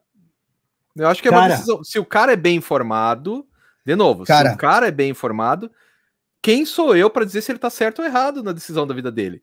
Conheço, um, tem um amigão meu, o Gonçalo, ele trabalhava numa empresa multinacional, ganhava bem e ele largou tudo para ir fazer barco em Santa Catarina. Fazer Mas barco. de novo, Escama, a gente tá falando de anedota, a gente tá falando de casos. Eu não tô falando, ah, o jeito que você. Eu tô falando de algo que é coletivo, não é único. Você começa a contar esses casos que a pessoa prefere tal coisa, isso já vira discurso de marketing para favorecer a uberização. Tá, se você pensar. Vai assim... ser... É, mas é isso que é usado, cara. A pessoa Pode ser usado, não, mas o cara, aceita. você não acha que o cara tem direito de escolher o que ele cara, quer? Se ele é bem informado? cara, eu não sei se o cara tem escolha. Mas se o cara, eu neste caso, o tá cara falando. tinha escolha. Pois é, mas sei lá, cara. Eu, eu, eu, vamos colocar um caso hipotético. O seu João, ele tem escolha, ele pode trabalhar em quatro escritórios diferentes. Mas ele decide ganhar menos e ser uberizado só para não ter um chefe. Eu acho que é o direito dele. Se ele decide, se ele está bem informado, se ele entendeu tudo, é um direito dele. Qual que é a outra opção? Não, então, ele tem quatro, no meu modelo hipotético, ele tem quatro escritórios de advocacia para trabalhar. Ele prefere ser Uber porque ele não aguenta mais o chefe babaca. Não aguenta mais chefes babacas, no plural. É um direito do cara. Ele tem que ter direito, ou eh, liberdade individual, nesse caso. O que não pode ter é uma mentira, né? O cara enganando e tal, mas o cara não está sendo enganado. É só uma escolha. É que, cara, mas isso que você fala não é escolha, né, cara? É o que tem. É o que a gente é tem, é um sistema não, que né, foi montado no meu modelo No meu é. modelo hipotético, ele tinha outras escolhas. Não, mas as outras escolhas é. Você pode ir num restaurante chinês, num restaurante libanês, num restaurante. São todos restaurantes. Isso, isso. Mas não, Mas... É, não é disso que a gente está falando, a gente está falando de estruturas de trabalho, de norma, normatizar, de naturalizar vieses. Eu não, eu não posso e não vou aceitar essa ideia assim, de que tipo, ah, o cara trabalha porque é Uber, porque é mais legal, porque, tipo, é, eu não posso ouvir isso daí e falar, não, tá beleza, porque não, esse cara aí é um estudante, é de outro país, está numa outra circunstância. E, essa história, o cara abre um, mão de um monte de direitos e de, de, de estabilidades. Para quê? Ah, porque eu não quero escutar um chefe. E a gente está falando de um estudante que ainda pode estar recebendo ajuda da família, que está fazendo isso E daí você pega essa regra e, e abre como se todo mundo que está fazendo Uber. Não, tá não, fazendo ó, eu não fiz isso. é- Eu não fiz Não, isso, mas- Liber. Eu falei que o que me incomodou na leitura do livro é que existem pessoas que decidem por si só, sendo é, esclarecidas, fazer isso. Se o cara não tem escolha, aí é claro que é uma merda. Seja não tem escolha porque não tem onde cair morto, seja não tem escolha porque não tem emprego nessa bosta desse país, aí é claro que é uma merda. Mas, Mas é. o cara tem, mas o cara ter uma escolha e decidir isso pra mim é tão bizarro que foi o que me chamou atenção. Porque assim, Sim, sabe, sacou? Mas, é isso. Mas, mas, de novo, sim, mas pode ser, mas é isso que eu tô te falando. Eu, eu, eu acho assim, tipo, você me trouxe isso daí, você falou, "Oh, as pessoas aceitam. Cara, problema dessas pessoas se elas aceitam. O que a gente tem que falar aqui, eu preciso Isso! falar aqui nessa É reunião. isso. É isso, não é Isso. aceitável. É, é- Mas é o a problema uberização delas. é. A uberização é horrível, não é aceitável, mas é problema delas. Desde que elas sejam. saibam Mas, o que é, mas é que tá, que quando a gente começa com esse papo de é problema de um, problema de outro, o que a gente tem que ver aqui é discutir um, um social, assim. A gente precisa discutir propostas para todo mundo de um mundo diferente, porque senão, cara, não faz a menor diferença a gente estar discutindo aqui. A pessoa pensa daquele jeito e foda-se. A gente Ah, tá sim. na merda e pronto. Vamos Mas- conversar o quê? Mas neste caso, eu acho que é que isso me chamou demais atenção. Eu nunca tinha parado para pensar isso. Nunca tinha Não, parado para pensar que alguém se submeteria a isso de boa vontade, sabendo o que tá s- acontecendo. Mas, de novo, você tem certeza É. que é de boa vontade? É isso que eu acho foda. Porque Quando você Cara- for falar o seu próximo quadrinho, eu vou pegar o livro ali, mostro pra galera o nome do livro. Aí você dá um, tem lá na Miti, né? Porque, Peguei lá na cara, Itiban. Ne- Cara, sei lá, velho. Não, o pior é que tudo bem. A pessoa pensa assim, sim, mas ela está errada. A gente não pode usar, deixar que essa pessoa seja usada para começar a dizer que ah, é uma opção tão boa quanto qualquer outra ser Mas eu uberizada. não falei isso, é. mas você, você tá aumentando Não é. o que eu falei, cara. Não, mas eu não você tô tá fazendo o discurso. Eu falei assim, que tem, existem pessoas que são uberizadas porque querem. Ah, Desse jeito. Aí você tá falando, você tá falando que todo mundo. Não falei todo mundo, eu falei que Não, eu- existem pessoas. Esse caso de dizer que as pessoas querem e a gente dizer, oh, não, deixa elas pensar, é mais ou menos que dizer, ah, é uma opção tão boa quanto qualquer outra. E não é. Não, não é. Não, mas eu não Não falei é. isso. Aí Não você é. tá distorcendo, Não, eu não distorcendo o que eu tô- falando. Cara, eu não tô distorcendo o que você tá falando. Você tá falando um negócio que te causou desconforto porque você viu aquelas pessoas e não entende como é aquelas pessoas assim. Isso. Eu tô falando que eu não vou. Foda-se que elas pensam assim. Foda-se que elas têm informação que elas. Isso não é escolha. Isso não é uma escolha aceitável. Não é uma escolha aceitável para a sociedade. A gente precisa trazer esse tipo de coisa para a gente discutir isso sim. Não é dizer, ah, Não, o cara prefere assim tá discutindo. certo. É, o cara falou e tá certo. Não tá certo. Eu não posso deixar isso aqui passar. Eu não posso chegar assim e escutar, oh, deixa eles pensar. Sim, deixa eles pensar porque eu não posso mudar a cabeça deles, mas isso está totalmente é inaceitável essa possibilidade. Inaceitável. Mas eu, eu acho que E o acho Tony que conseguiu. claro os dois, né? Isso. É, eu acho que o Tony conseguiu sintetizar, ó. Não tem certo e errado, tem escolha. Neste caso. É uma escolha errada? É, mas é uma escolha do cara. Eu, eu sou a favor da liberdade individual. Sou mesmo. Eu acho importante Mas- que cada um ache, Mas, faça o que quiser. cara, mas você, você desde que que saiba o que tá discurso, fazendo. esse discurso de eu sou a favor da liberdade individual é frequentemente utilizado dentro da nossa cultura, da nossa sociedade, para cercear todas as nossas liberdades, né? Porque, tipo, que a gente tá falando aqui, ah, deixa os caras. Eu não vou deixar. Você pode. Eu você acho é o um senhor do absurdo. mundo e você sabe o que tá certo para a sociedade. Olha, cara, eu não sei, eu não tenho poder para fazer isso, mas uma coisa que eu vou te dizer é a minha liberdade de expressão de falar isso aqui. Justo. E eu tenho essa liberdade e eu estou exercendo ela. A uberização é péssima. Ela não é Claro. uma boa opção. E se tem pessoas que falam e a gente fica falando, olha, eles estão de boa com isso, essas pessoas, cara, a gente não pode dizer, aceitar que a uberização é uma coisa, uma escolha aceitável. A gente pode reagir, a gente pode mudar a contexto. E de fato, essas pessoas fazem sindicatos, fazem movimentos, fazem paradas, fazem protestos, porque elas estão sendo exploradas. Aliás, a base do livro é isso, né? O livro Né? tem 120 páginas, eu peguei um excerto de acho que E- cinco páginas. E, e As outra outras coisa, cara. 115 Eu é os tô falando fazendo. aqui Uma outra coisa, essa protesto. coisa de eu dizer que eu sou o senhor do mundo, que não sei o que, que eu sou o melhor para a sociedade. Eu não sei, a gente precisa discutir, mas eu não vou aceitar que você chegue e me fale, ah, direito de liberdade, não sei o que, situações de trabalho de merda. Não, não dá para aceitar isso. Assim, tipo, tá, mas... ah, o cara pensa assim, tanto é que você se incomodou por isso também. Porque claro, é um absurdo. Lógico. E tipo assim, ai, mas eu, desculpa, é, é, o fato de ter uma pessoa que escolhe essas condições de trabalho, escolhe tá. isso, porque não quer, ai, eu não quero levar bronca do patrão, ainda assim é uma opção de merda. A gente não pode dizer, ah, é, porque senão dá a impressão que é a mesma quali qualitativamente falando, ah, é tão legal ter ser uberizado quanto ter um emprego. E não é, o que a gente está sendo é perdendo direitos, tendo qualidade de trabalho degenerada. Cara, tudo bem, mas então vamos pegar o outro lado, não vamos pegar mais do uberização. Vamos pegar o cara que está num emprego com um chefe filha da puta. Sim. Esse cara, você acha que ele deveria continuar no, no emprego? Você... Ele não tem, não tem escolha também.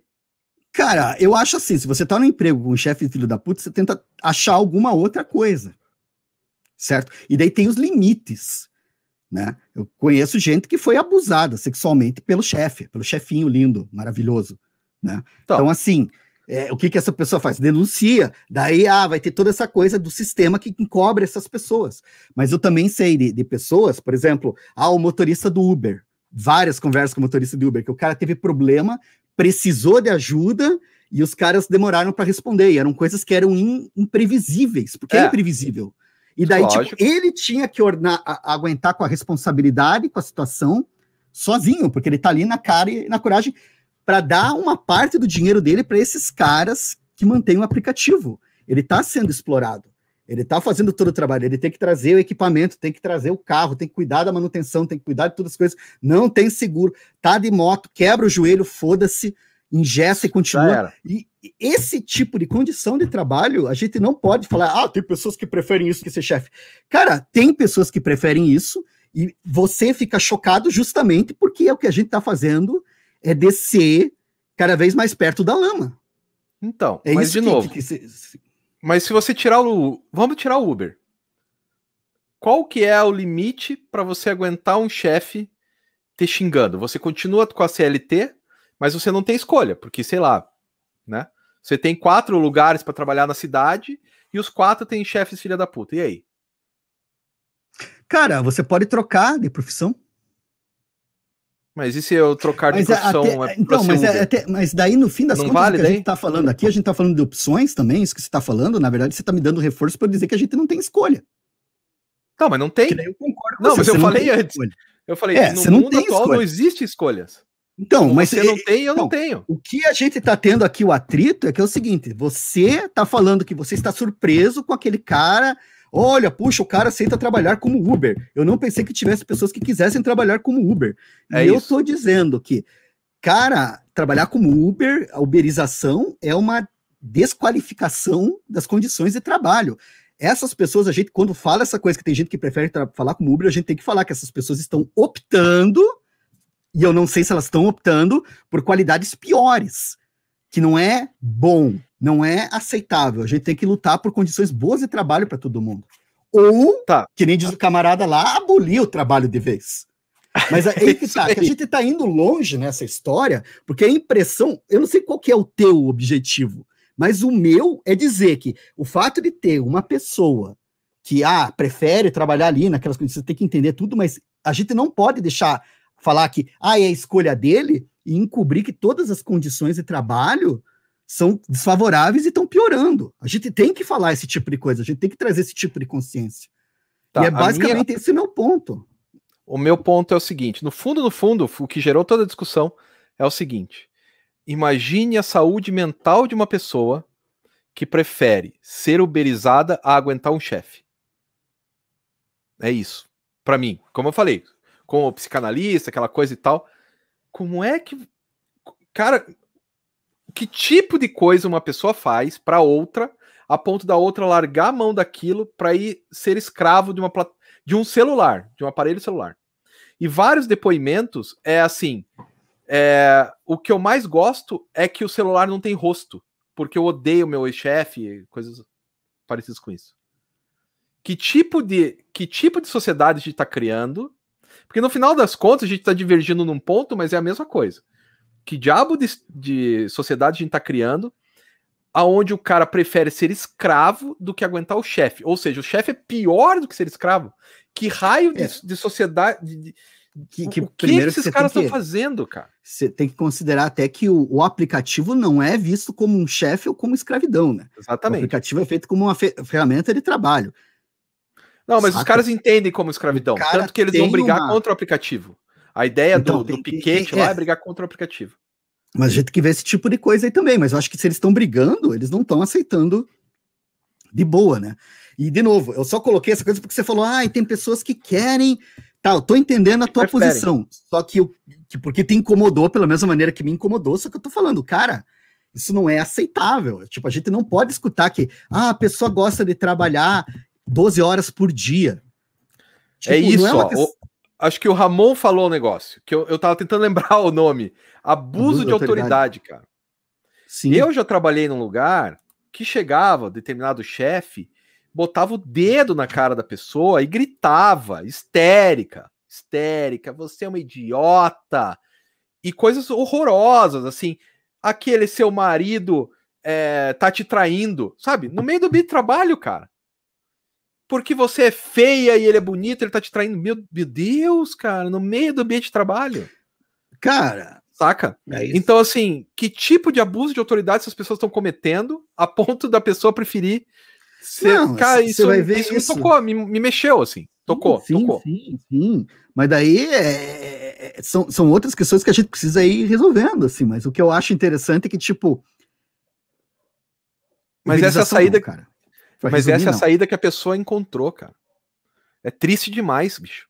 Do mesmo jeito que o cara tá Sim. desesperado por dinheiro e vai ser Uber, Dá para entender isso. Tá desesperado uhum. por dinheiro e vai ser Uber. Tem o cara que tá desesperado pela sanidade e vai ser Uber. Pela a sanidade se resolve mental. muito, né? Mas é uma saída que o cara tá tentando, Sim. assim como não vai resolver é. o problema do porque, dinheiro dele. Porque a Uber. questão é a da grana, né, cara? Boa parte das pessoas que eu conheço que fazem Uber fazem para complementar a renda ainda. É, não, mas daí é horrível. Eu tô dizendo das pessoas que têm escolha, que tiveram escolha, que preferiram é... isso a ter um chefe. E daí a gente cai de novo naquela coisa da escolha, né? Sei lá, cara. Acho que a gente não tem escolha. A gente é, se vira. Não, não, mas é claro que não. e outra coisa escolha. que eu acho foda é que esse tipo de conversa que a gente tem que ter é justamente pra gente se organizar. Pô, tem um monte de gente aí ouvindo a gente. Acho que cada um tem a sua visão. Mas a grande questão é: você vai se conformar? Você vai não, dizer eu fiquei que... assustado. Né? É, é, isso que é, que é foda. Muito tipo, assustado. Tipo, porque Por tá isso que o livro isso... tocou. É, eu acho isso né? Eu Porque, acho assim, isso inaceitável, assim. A gente tem que começar a discutir essas coisas para trazer. Quando aqui. eu li o, quando eu li o Uberização, eu falei, nossa, que legal, é um bom livro, indico para os alunos, tal. Mas não tinha nada de efetivamente novo. Nesse, o que é novo Olha é a isso. conversa. Essa é. conversa rendeu, hein? Pois é, a gente tá uma hora e dez já, cara. Não, assim, mas, mas sabe disso. por que que acontece? Que isso daí mexe porque isso aí mexe, mexe com, a nossa, com bases da nossa vida, né, gente? O que a gente está tendo Cara. aqui no Brasil é uma. Por exemplo, você fala dessa questão do funcionalismo público, né? Eu sou funcionário público, né? E, tipo, sério, esse lance de estabilidade não é ruim, não, gente. Tá? Tipo, ao contrário, querem fazer parecer. Ter estabilidade não é ruim, não, cara. É, é uma coisa boa, assim. É, então. Sabe? Cara, tem tantos, tantos comentários aqui que não vai dar para. Sim Assim, daí tem aqui falando que o Uber é o abuso de autoridade. É lógico que é o abuso de autoridade. O problema é a pessoa Sim. escolher isso. E, e, e, que isso me tocou, cara. Me, me incomodou. Liber, apresente seu próximo quadrinho. Tem uma galera aqui perguntando qual é o nome do livro. Eu vou lá pegar ele, porque eu não eu vou lembro. apresentar meu próximo quadrinho. É o Manifesto Comunista. Galera, desculpa aí que a gente vai, vai entrando aí na, na, nas conversas. Vocês sabem como é que é, né? A gente vai longe, assim. Mas assim, eu trouxe aqui o Manifesto Comunista, que foi a Veneta, Veneta, Veneta, como você ouvir melhor nos seus ouvidos, finja que você ouviu direito, tá?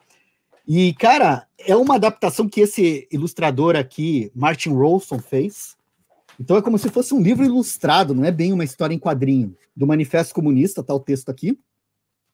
O Ronson é bacana porque ele faz uns comentários no, no, no desenho dele na ilustração que eu achei muito bacanas. No final aqui você vai ter uma série de comentários silenciosos dele, né, com, com imagens, com cartuns mostrando é, monumentos, né, Marx Angels destruído e tal, assim, que tem essa questão que a gente associa comunismo com a União Soviética, que é limitado, né, porque você vai ter que o Marx... Mas foi bem construído, né? Uns 60 anos antes já tinha elaborado. Daí o que acontece na União Soviética, se a gente for para pensar, Cara, a gente tem que estudar bem, tem que ver, não acho que tenha que defender, acho que, porra, o, um dos meus autores que eu, que eu mais curto lá, o, ba, o Bakhtin, foi para a Sibéria por causa do, do nosso Perdeu amigo, a perna? Né?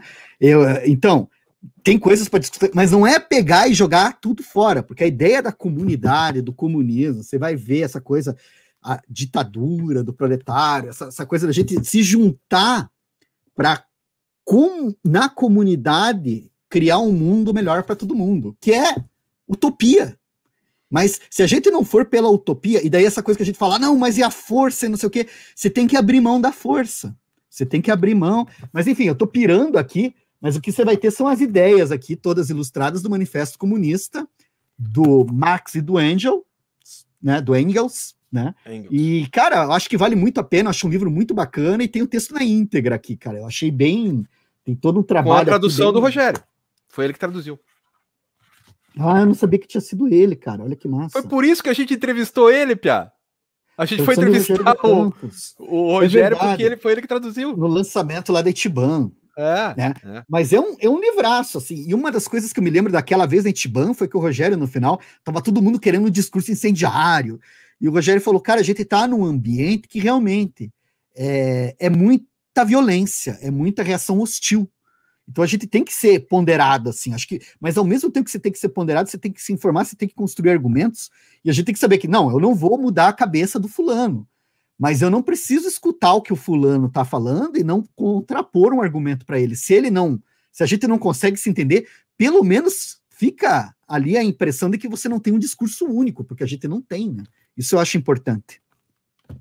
É, então, é que né? a, a, grande questão do, do, do manifesto comunista é na hora que ele fala ditadura, né, do proletariado. Essa palavra ditadura que foi o que os caras implementaram Sim. na União Soviética, Mas, que, ó, que é uma Sim. porra de uma ditadura, cara, o que o Stalin fez, cara, fez os militares aqui parecerem bonequinho de criança, né?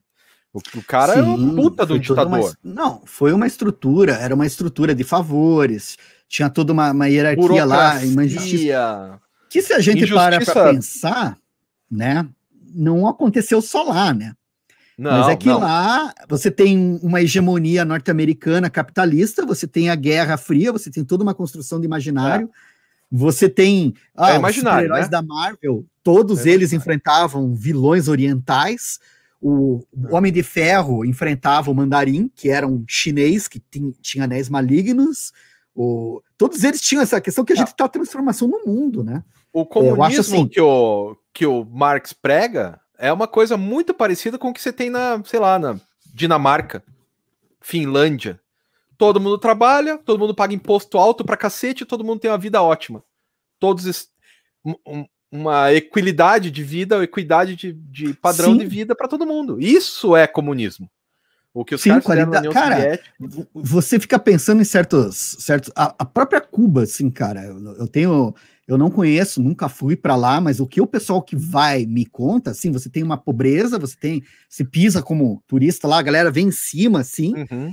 mas você tem, porra, os melhores médicos, cara. Você tem um sistema de saúde que não vai te deixar morrer de câncer. Você não vai virar o, Walter White na, em Cuba, cara. Não ia ter um Walter não, mas White assim, mas se, se, é pra gente ver o, o, ideal, o ideal tá na Finlândia, né? Ou na Dinamarca. Minha melhor amiga Sim. Liris morou na Dinamarca e falou que lá Sim. tudo. Tanto que mas os caras gente... se matam de depressão porque não tem nenhum problema. Não, mas As tem que ver vacas também... na Dinamarca têm colchões para deitar. É isso. Sim. Esse não, é o tipo tem... do problema que os caras têm. É, você tem que ver também como que esse país se sustenta, quais são as relações. O tamanho dele. O tamanho dele, quanto que a riqueza que eles estão tirando dali, não estão tirando de algum outro lugar, né? O tamanho da, da, da, da cultura dos caras, o quanto de educação mas, que é investido. Mas teria que ver melhor, porque realmente eu ignoro. Mas sabe o que eu acho divertido? É que da galera que vai para lá, tipo, Liris mesmo vai te contar, mas a coisa que mais me impressiona nesses países é a possibilidade de você sair para caminhar de madrugada.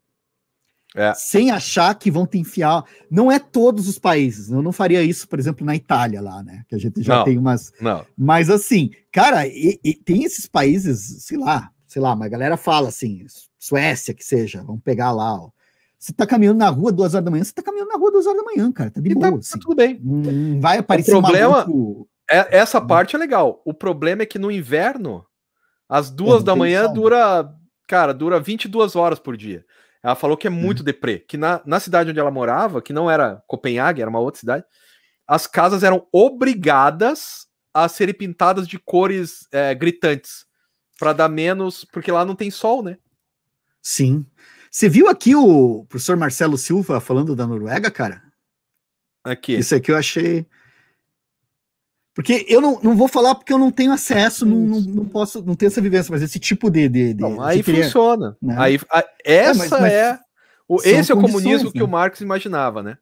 É, que você Ainda tem que, que dar Marx, qualidade. No, no Capital, ele é, ele é um pouco mais ranzinza e tal, mas no Manifesto Comunista é mais legal.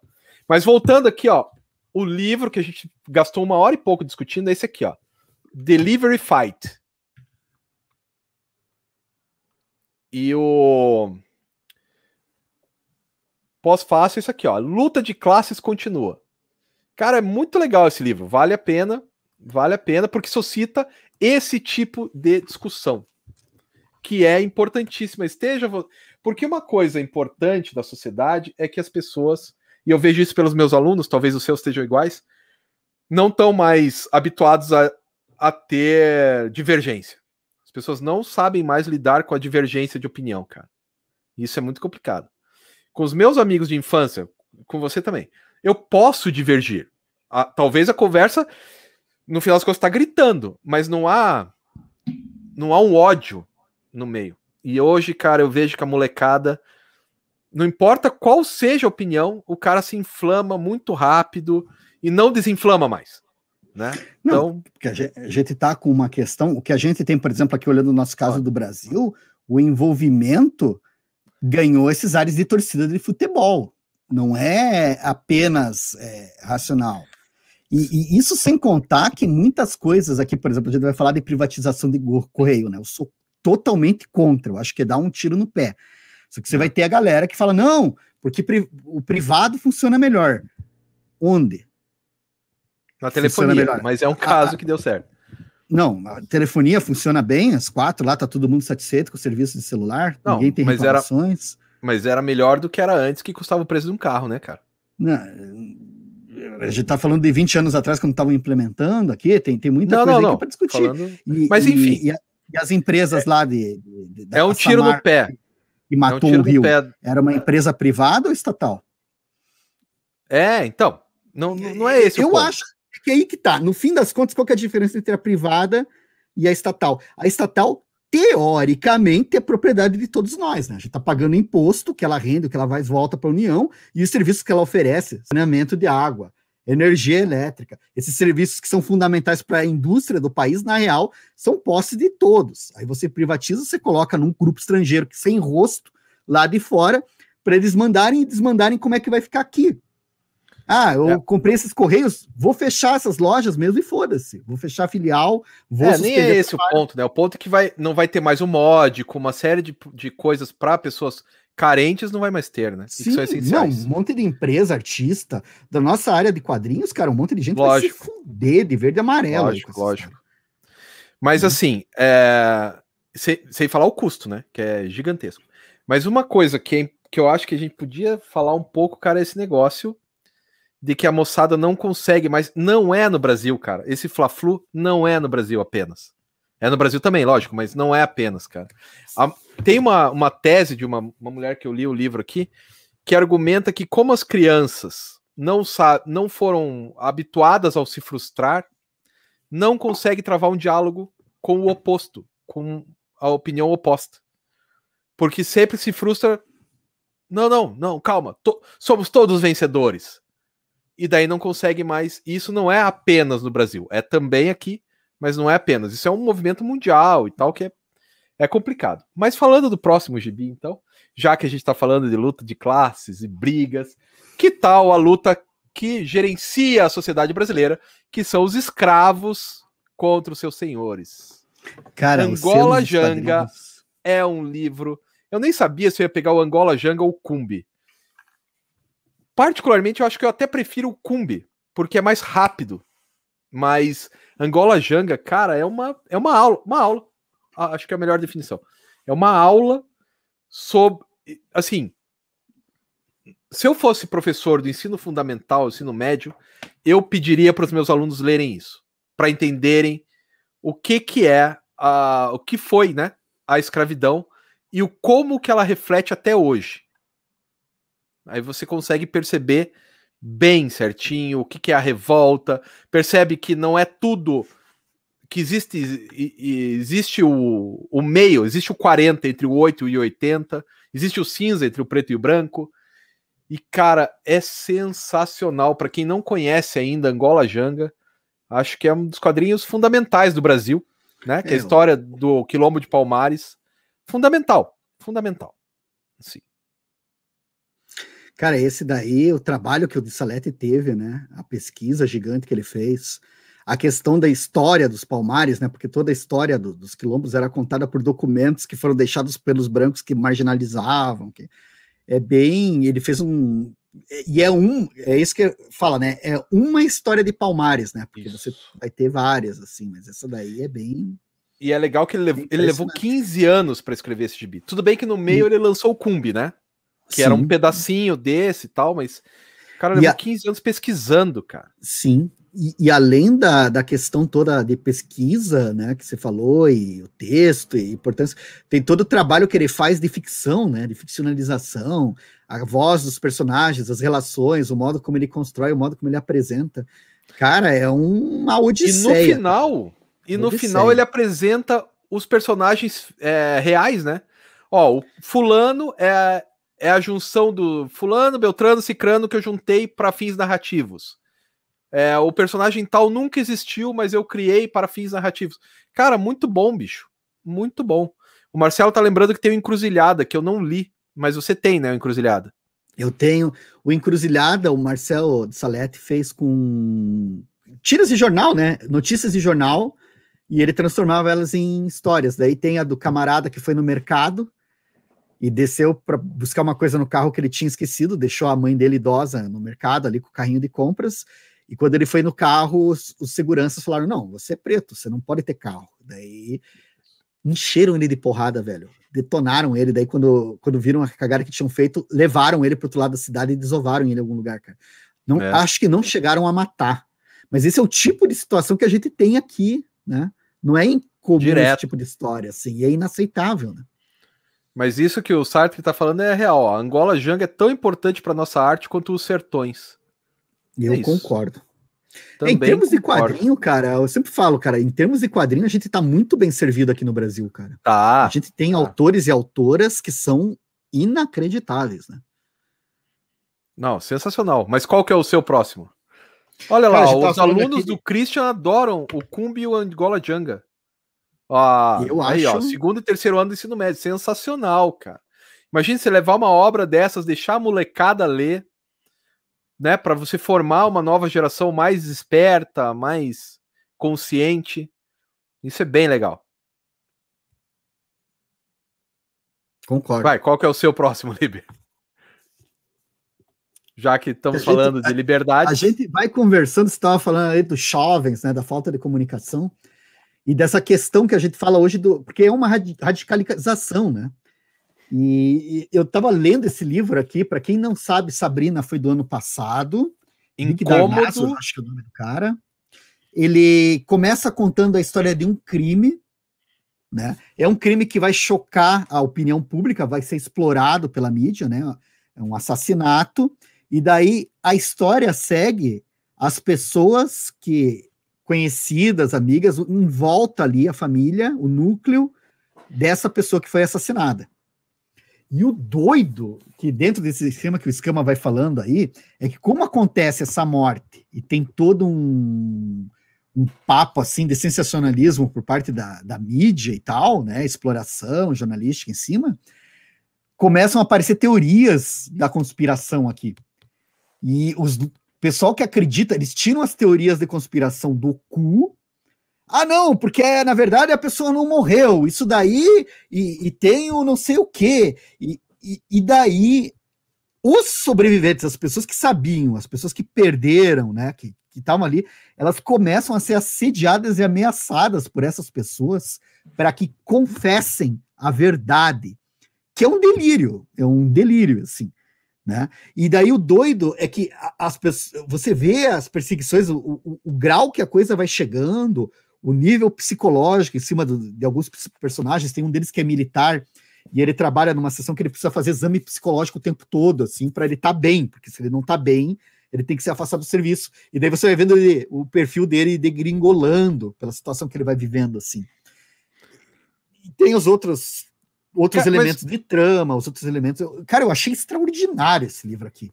E o desenho. Cara, né, é extraordinário, mas você conseguiu ler numa boa? Porque isso me incomodou Sim. de um jeito, cara. O que que te incomodou? Porque é muito real tá muito na minha cara, sabe? Não, e assim, você. Eu, eu, eu, eu, acompanho a CPI, cara, da Covid. eu o real, não, cara. O real, para mim, é o meu quintal, cara. justo, eu, justo. Eu todo dia eu acordo, abraço a realidade e tomo uma vodka com ela, cara. Que é isso aí. Mas é isso aqui mesmo. Mas isso que é. você fala, esses fenômenos que você tá falando, eu me lembro, essa questão de dissociação cognitiva. A pessoa acredita que a coisa é de um jeito e vai é, desconsiderar qualquer outra coisa que se oponha, né? Então, isso aqui é os filhos mortos por acreditar que eles estão mentindo. É exatamente essa vibe. É exatamente é. essa vibe, cara. É a galera que isso não pode. Abre esse caixão aí que eu quero ver se tem morto dentro. Esse é o grau que a coisa cresce. Esse é o grau que a coisa cresce se você lida com, com, gente assim que você não sabe. Se, se, aquela coisa do inimputável, né, cara? Você está lidando com, com gente delirante, assim. Não, e é, é complicado, é né? Porque daí o que, que você vai fazer? Você vai. Como. Se tudo que você fala só serve para reforçar. Só, só, dá mais argumento pro cara, pra, porque é um delírio, né? Então, assim, na esquizofrenia, daí do ponto de vista psicológico, na esquizofrenia, se o cara fala, e eu já vi isso, eu já fui no, no Adalto Botelho, né? Que é o o hospital de, de esquizofrênicos aqui de Curitiba.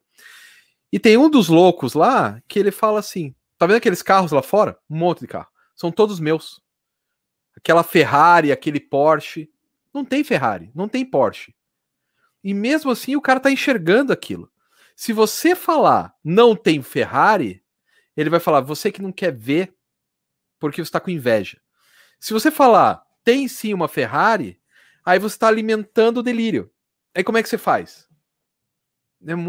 Aí a, a, psiquiatra lá, ela vai explicando para os alunos, que eu levei os alunos lá, né? Ela vai explicando para os alunos como que você vai proceder. Você fala, ah, é, ok. Então vamos ver o que tem aqui. Você desvia o foco, porque se você discutir, se você bater de frente ou se você concordar, você está errado. É a mesma coisa aí. Né? Esquizofrenia, né? É bem, bem por aí mesmo. Pois é, então. É violento. E por violência, então, para continuar, um outro que é muito violento é o Berlim, porque também é doído de ler, porque também está falando demais com a gente aqui. Cara, a diferença do Berlim, eu... esse ganha de, de depressão. Porque esse, esse, esse não, é eu verdadeiro. acho que esse daí, salvo engano, acho que ele, esse aí é o grande romance da Veneta, né, cara? O quadrinho romance dele gigante. Porque a gente tem os japoneses, né? A gente tem a É Ayako, verdade, eu esqueci, coisas, esqueci de pegar o Ayako ali em cima os Ayako. Da... Fica Ayako mencionado, mas vai, prossiga aí. Não, eu já pego ali. Mas é. assim, Berlim é o que acontecia em Berlim, na cidade de Berlim, na Alemanha, antes da ascensão nazista. A confusão na cabeça das pessoas, cara. É muita confusão na cabeça das pessoas. Que é. Tem o comunista, tem o anarquista, tem o, o nazista, tem o. Ai, caramba o fascista e todo como que você lida com todas essas pessoas. E isso aqui tá falando com pessoas reais, comuns, normais, como eu ou você, que não estão entendendo o que está acontecendo. Cara, é doído também. Eu passei para meus amigos que são historiadores, cara. Todos leram. Todos, do, do meu grupo, né? De, da, da faculdade e tal. E todo mundo fica de cara, porque é muito parecido com o que a gente tá vivendo aqui. Né? É, punk, punk. Sem falar os desenhos do cara que são algo de maravilhoso, né? Sim. O cara é. Dá a impressão que o cara é arquiteto, talvez até seja, não procurei, mas. Olha o tipo da, da arquitetura do cara. Aí o professor tá falando que queria a capa original. Nem sei qual é a capa original, cara. Mas era uma de ver. Mas vai lá, Liber. Cara, eu, eu tinha que achar que falaram do Beco do Rosário, só que eu não lembro onde é que tá o ah, meu, tá cara. aqui, ó, o meu. Tá na mão? Tá quase na mão. Tá quase na mão? Enquanto você não acha o Beco do Rosário, Tá aqui, eu vou ó. ser bem rápido. Ah. Ha. Então, esse Beco do Rosário realmente é outro quadrinho da, da Veneta que é bem maneiro. É o projeto que também a Ana Keller levou alguns anos. Tem toda essa questão de retrato Brasil, tem pesquisa de mestrado dela ferrada em cima. É a E questão da tem uma reurbanização de Porto aquarela. Alegre. Cara, a arte dela é maravilhosa. Ela cria os personagens, tem todo um jeitão de novela das seis, né? O, o trabalho dela. Só que ao mesmo tempo ela pô atrás umas questões que você nunca vai ver em novela nenhuma, né? De, de- de- do Estado tirando o pessoal da cidade para fazer a urbanização, a violência, os desencontros, racismo. Cara, é bem, bem maneiro. Cara, assim, é muito legal. É, Só que assim, o Beco do Rosário é o tipo do quadrinho que você tem que ler duas vezes, né? Porque a arte é tão bonita que você acaba esquecendo da história, porque você vai vendo a arte e aquilo te encanta os olhos e fala, não, mas peraí, eu tô esquecendo da história. Aí volta e lê de novo, cara. Sabe que eu acho que a gente tem que fazer uma lista para semana que vem? que Podia ser o tema quadrinhos que não são para ler duas vezes. Uma vez Boa, basta. boa. Boa, boa. Já li uma vez e já deu. Assim, não É, nunca mais eu quero ver isso. Boa, boa. E não que seja ruim, né? Só que você que não quer ler de novo. Não, pode ser até um ruim, cara, que falar mal de quadrinho ruim é sempre legal, cara. É, sempre Dá um, divertido. dá um calorzinho no coração. É, esquenta o peitinho. Mas vai, qual que é o próximo seu? Peplum, que pra mim é uma obra, é um teatro em quadrinhos. Eu não Mas gostei. diga lá. Não, Não? eu já falei, eu não gostei. Eu achei chato. Vou parar aqui. Daí você pode quer elogiar? Fala, Cara, fala do eu teatro. acho muito legal, cara. Eu acho muito legal porque eu tava lendo ele e me parecia que eu tava assistindo uma peça de teatro. Não que eu tava lendo um livro e nem que eu tava Ah, vendo, sim, sei lá, o cinema, né? Porque você vai ver aquele os Supremos, por exemplo, da Marvel, parece que tá no cinema, né? Parece que tá vendo um filme de Sim, cinema. sim. Mas o Peplum, pra mim, é uma peça de teatro, cara. Eu li e falei, nossa, que. Nossa. E a história é muito legal. Eu, eu achei bem legal, mas a- o jeito que o cara conta, eu achei sensacional. É chato? Pode ser que seja. Existe uma boa Cara, chance. Eu não Mas sei porque eu curti. todo mundo tava falando do Peplum. Ah, o Peplum, o Peplum, o Peplum. Daí eu fui e comprei essa coisa aqui. Daí eu fui ler, velho. Você sabe assim, você ir lendo e você ir ficando desgostoso, assim, tipo, putz. Daí Cara, a galera fala, não é não, pra- mas não é, é brilhante, é mesmo." brilhante. Eu, puta, sério, gente, vocês curtiram tanto assim? Ó, é é não divertido. sei, ó. O Tony fala assim: é tão entediante que eu dormi. Aí o Beto eu- fala: pô, é bom demais. E o Renato. Opa. E o Renato. Caramba. O Renato falando que é pra ler mais de uma vez. É isso. Eu acho. Eu vou colocar isso na minha lista de uma vez foi o suficiente.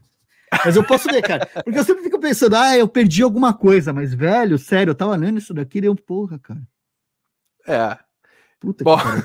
Eu, vou- eu vou- eu sou desses que lê de novo, cara. Eu vou tentar mais uma vez. É, é uma peça de teatro, né? Eu imaginei como uma peça de teatro, por isso que eu curti. E daí. Ah, bom, fala lá o próximo então. Cara, desculpa, eu já fui jogando assim. Você quer jogar Manda um teu lá. aí? Não, manda lá. O Squeak the Mouse é muito legal. Gostamos, gostamos Sim. do Matote. Da revista Mal, Martioli, só pra gente Matote. por cima. Muita violência gráfica extraordinária e uma proposta de humor, assim, que, cara, o trabalho dele acaba ficando único, assim, um negócio muito fora da curva, isso daqui. E tem uma lógica, né? Tem toda uma saga aqui dentro, assim, né? Os personagens, assim, vão ser. É tipo um comichão e coçadinha, antes do comichão e coçadinha existir, que é. É, é denso. Ah, é não é para crianças, tá, gente? Não é para crianças. Não, não é para crianças.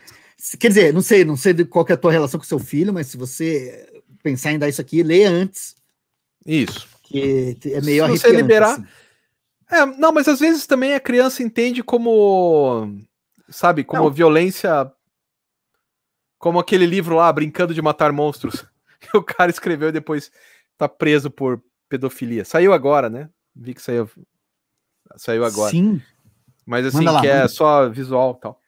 Daí, o não, próximo. Asa Quebrada. Que é da Guerra da França. Da, da Espanha. O que, que eu gosto nesse quadrinho do Antônio Altarriba? Caralho. Que é a história da mãe dele. A mãe dele, pessoal, essa é a história. A mãe dele, ela quebrou o braço quando o neném e ela não mexe o braço, sacou? Não, não consegue, o braço tá travado. Não consegue mexer o braço. E ele só descobriu isso no leito de morte da mãe. Daí ele vai tentar descobrir, mas que, que mulher é essa que eu não sabia nem que o braço dela mexia? E assim, a mulher morreu velha, já idosa, né?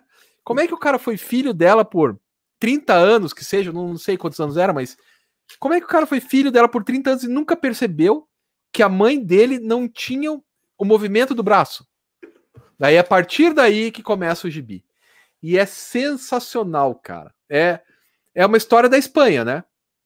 Ah, o silêncio como sobrevivência. Como é que você faz para sobreviver num país em guerra, num país é, que está sendo destruído, né, pelo, pelo Franco, pelo Salazar. Franco é Portugal.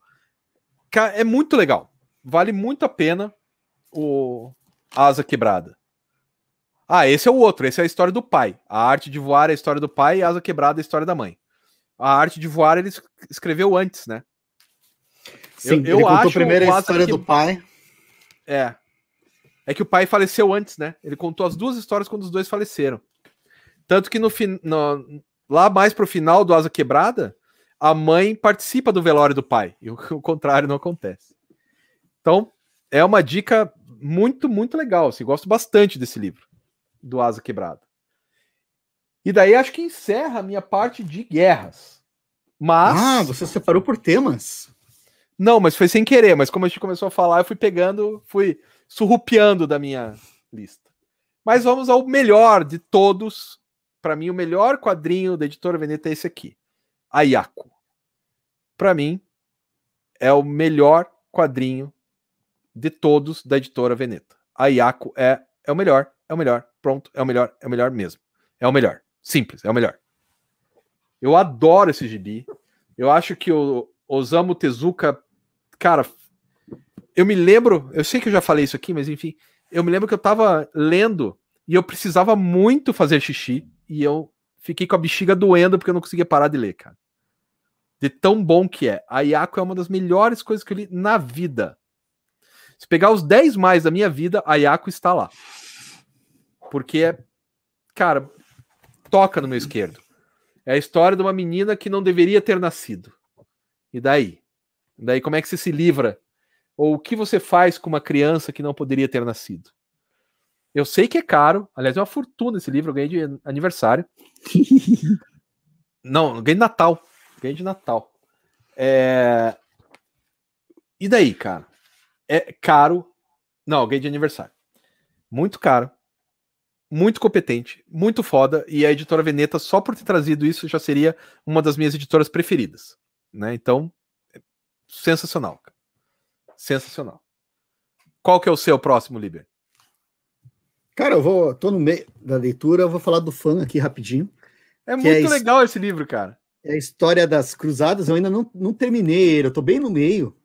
E é muito bacana porque você vai ter um personagens aqui que são Errei. um escritor que parece Humberto Eco, você vai ter aqui um outro autor que, de quadrinhos, que acho que é o, o alter ego do Paolo Bacilieri. Você vai ter várias historinhas sendo montadas, assim, sendo contadas. Eu, eu curti pra caramba, cara. Eu tô curtindo, na verdade, porque eu ainda não terminei. E realmente, assim, a gente tava falando dessas questões, a, a Veneta, ela tem uns romances em quadrinhos, ela tem uns calhamaços, assim, né, em quadrinhos, assim, que são muito legais, assim, cara. Então, só para constar, Vamos em frente que a gente hoje. É, eu adoro esse, esse fã, eu achei muito legal, cara. Esse fã aqui eu acho incrível. E daí, já que você inaugurou a parte dos mais divertidos e menos políticos, um Sim. que é sensacional, Sopa de Lágrimas do Beto, do Gilbert Hernandes. Aliás, qualquer coisa do, do Gilbert Hernandes é sensacional. Tem esse, tem o Diastrofismo Humano, tem o Antes de Palomar, e agora tá saindo mais um, né?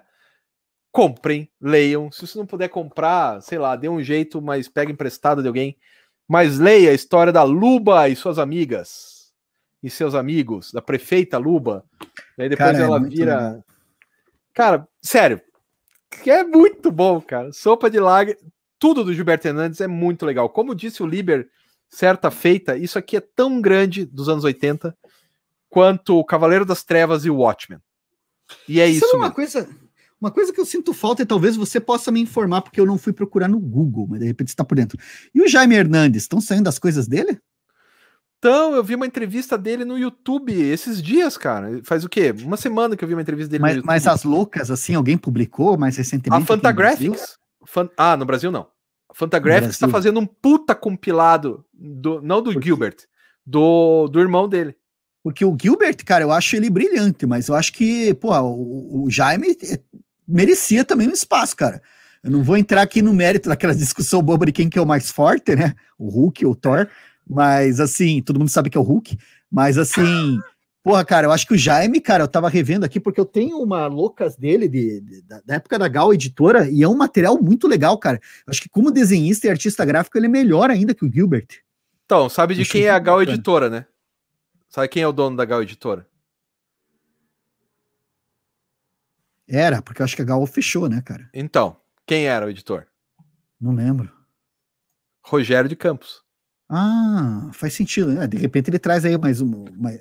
Que é, tem bem a cara acho... da, da Vênica, né? O... Eu acho que talvez ele espere essa, essa edição da Fantagraphics, né? Uhum. Talvez, talvez já importe a edição da Fantagraphics, que vai ficar lindona. Eu vi no, no YouTube ali, cara. Se ficar do jeito que os caras estão falando, vai ficar bem. Tipo aquela do Crazy Cat, que vai sair agora. Né? Eu nunca li o Jaime Hernandes, eu só li As Loucas aquela vez, mas eu li, eu era muito, muito novo, cara. Então eu não vou conseguir comparar os dois neste momento. Mas eu adoro o Gilbert. É que é outro Hernandes. ritmo, cara. O, o, o Jaime Hernandes, ele tá mais para ficção científica bem doida, assim, sabe? Hum. Aventura. Hum. É quadrinho tresloucado, cara. Ele não é. Por exemplo, isso aqui é um dos títulos lá, né, dele. Lutadoras. Ah, é pela Zarabatana. Saiu esse aqui pela Zarabatana, cara. E eu gostei bastante, eu acho que ele, ele, ele tem um, um, um, trabalho bacana, assim, tem uma. É aí que tá, acho que ele explora assuntos que o, o Gilbert acaba não. Ó, isso né? que o. É isso aí que o Carlos falou. A Photographic está lançando a obra dos dois. Love and Rockets Library. Foi esse aí que eu vi a entrevista. Lindo, bicho. Depois procura aí no YouTube, cara. Lindo, lindo. Quero ver. É... Eu gosto dos dois, assim, eu não tô falando qual que é o melhor, Jaime ou Gilbert, né? Eu acho que é, mesmo porque, porque os dois são bem diferentes, cara, assim. Mas eu eu, eu curto bastante. Eu, eu, eu, acho que precisava ter material do Jaime também, né? Acho que é justo que claro. tenha do Gilbert, mas ia ser legal ter do Jaime também. Cara, espero, espero estar aqui para ver, né? E o próximo, Liber? Que você tem aí? Coisa leve, cara. Cara, esse, então, cara, nossa, esse quadrinho resumo... dá um chute no saco. Resumo da ópera, cara. Cheirar cocaína até as últimas consequências. Fim. Esse é o resumo da ópera. Resumo da ópera. O cara terminou esse quadrinho e se matou. O autor. Terminou o quadrinho e se matou. É isso. Esse é o resumo da ópera. Cara, e sabe o que é engraçado? De novo, né, cara? Eu tava lembrando lá do Mal Caminho. O, o Pompeu é um, a lá mau caminho, né? Só que enquanto o cara lá faz o humor, que daí dá pra ver bem, aqui, aqui o cara não tem humor nenhum, né, cara? Nada. Aí é aqui é eu acho que é o quadrinho dos é desgraçados é... mesmo. Assim, Nossa, assim, é pesado para ler, cara. Pesado. Porque o outro eu consigo ter uma risada, esse aí eu não consigo. Ó, o Paulista tá te perguntando um negócio aí, Liber. Olha, sinceramente, Paulista, eu, eu acho assim, é, as coleçõezinhas que estão saindo pela Panini hoje, os 10 voluminhos de capa mole, eu acho que é a melhor relação custo-benefício. São 12 volumes, capa mole. Não são 10, são 12. Eles dividiram o Fim dos Mundos e acho que a Casa de Bonecas dividiram em dois. Pelo menos o que eu vi. Talvez eu tenha visto errado. Mas que não, seja. Essa é, coleção não, é da que... Panini. Sim. Cara, eu, eu não sei, cara. Eu, eu fico meio assim, porque, tipo, já me falaram que essa coleção tem a tradução do, do JP. Eu posso estar errado, posso a conferir, mas é uma das traduções que o cara traduziu o nome da morte como desencarne. E, e assim, me dói. Me dói. Ele tem o direito dele, eu, eu não, eu não. Eu acho que se eu fosse você, se, se tu tá afim de investir, compra uma, uma versão americana, sei lá, assim, cara. Né? Porque eu tô falando isso até porque a editora que publica o Sandman aqui no Brasil é a Panini, né, cara? Então a Panini publica mil coisas, ela é uma das top. Acho que se você. Essa valia pegar, pegar o texto original lá, eu acho que eu faria isso. Aqui no Brasil, cara, edição que era do caramba para ter, do Sandman era da Conrad que o Sidão editou lá e tal. Aquela eu acho que foi a melhor edição brasileira de Sandman. É, é a que eu tirando tenho até hoje. A, a original lá do Leandro Luigi de Almanto, que o, o Sidão também trabalhava lá, né? Ele começou a carreira lá. Mas, mas assim, aquela são aquela... 75 volumes e aquela da, da Rinite, cara. Não dá mais para ler. Não, não. É coisa velha, mas assim, a, as edições são lindas. E eu acho que talvez se você tá desesperado, se cabe no teu bolso, pega essas da, da, da, da Panini mesmo. Né? A da Conrad eu acho que é a melhor, velho. É assim, é lindo demais. Mas a da Conrad, cara, eu vi faz um tempo, já deve fazer mais de ano, que eu vi no Mercado Livre o Fim dos Mundos da Conrad por 700 reais. Aí não vale, né? Hum. 700 para não calma, né? Aí você compra o absoluto é, americano, maior, é bonito. Especulações, né, cara? Eu comprei, é, eu tenho, eu tenho tudo aqui, né? Eu tenho eu as da Conrad, tem os volumes separadinhos e tem os quatro absoluto americano, cara, que daí é o livrão, assim, cara, que eu amo aquilo lá. Cara, e agora saiu aquele. Agora não, faz uns 3, 4 anos, sei lá. Saiu aquele Annotated. Esse eu não, Quero só ver não... a hora que você comprar, eu vou aí pra ver. Não, pois é, porque se sair em português eu compro, cara, porque eu não comprei o americano, hoje tá difícil de achar. E na época eu não comprei mesmo porque eu pensei, chega, né, cara? Chega de cena, vamos parar um pouco aí. Ó, então o Stefan tá falando que também são 12 volumes e tal. Sei lá. Nossa. Vai, eles vão dividir então Prelúdios Noturnos e o Noite Sem Fim. Porque Pode ser. Eu até vou Enfim. procurar aqui, cara, porque se eu não me engano. É que, cara, na verdade você pode fazer o que você quiser, né? A maior saga dele é a última lá, o Kind... Kindly Ones, gentis. Deixa eu ver como é que traduziram isso. Entes queridos, depende da Entes tradução. Queridos. Né? Mas assim, é, que é a maior, assim, essa daí até pensei, dá para dividir em duas. Tem uma que é a tradução do Érico, não tem? Qual que é a então, tradução do Érico? É da Conrad? Eu não, eu, eu, eu, eu, não sei. A, a da Conrad, eu não sei. A da Conrad, a tradução, no começo tem o Sérgio Codespot, que traduz. Aí tem mais uma moça que eu não lembro, e daí as outras todas são do escritor. Caralho, fugiu o nome. Peraí.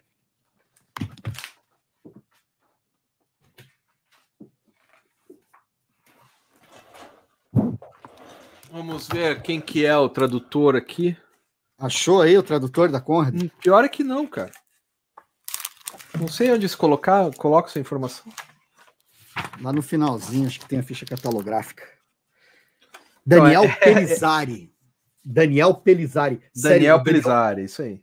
Essa tradução aqui, cara, do Pelizari, ele fez a maior parte dos volumes. Acho que ele faz do, do, do 3 em diante, assim, cara. É Putz, oxidou a minha última página aqui. Só agora que eu vi. Eita. Deixa eu colocar aqui. Ah, Sam, As páginas grudaram. Depois eu vou ter que ver isso. que mais? Bom, aí uma outra coisa bacana que eu comprei achando que seria uma coisa era outra é a história do Caravaggio pelo Milo Manara. Isso é muito bacana, bicho é muito legal mesmo. Porque são os últimos anos só do Caravaggio.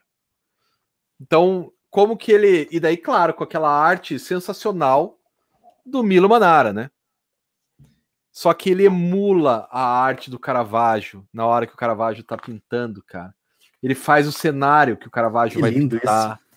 Bicho, que coisa linda, cara. Olha isso aqui, meu. É lindo demais. E assim, eu vou até agora vai ter o Cyber Jornadas de histórias em quadrinhos lá. eu vou escrever um texto com a minha aluna sobre essa obra, um artigo sobre essa obra, sobre o Caravaggio, porque ela é de artes, né, a minha aluna. Então ela vai explicar Sim. o Caravaggio e eu vou explicar o Milo Manara, e daí a gente vai explicar como que usa isso na educação de arte, né? No, no, no curso de artes ou no ensino médio, quantos, no estudo de artes. Quantos volumes que são do Caravaggio? São só dois. Só dois. São só dois, né? Isso. E, cara, é muito legal, bicho. Muito grandão, bonito, a arte. Cara, sensacional, cara. Dá vontade. Pensei, Você Tony, pensei que seria um Borja, mas não é. É, é mais sóbrio.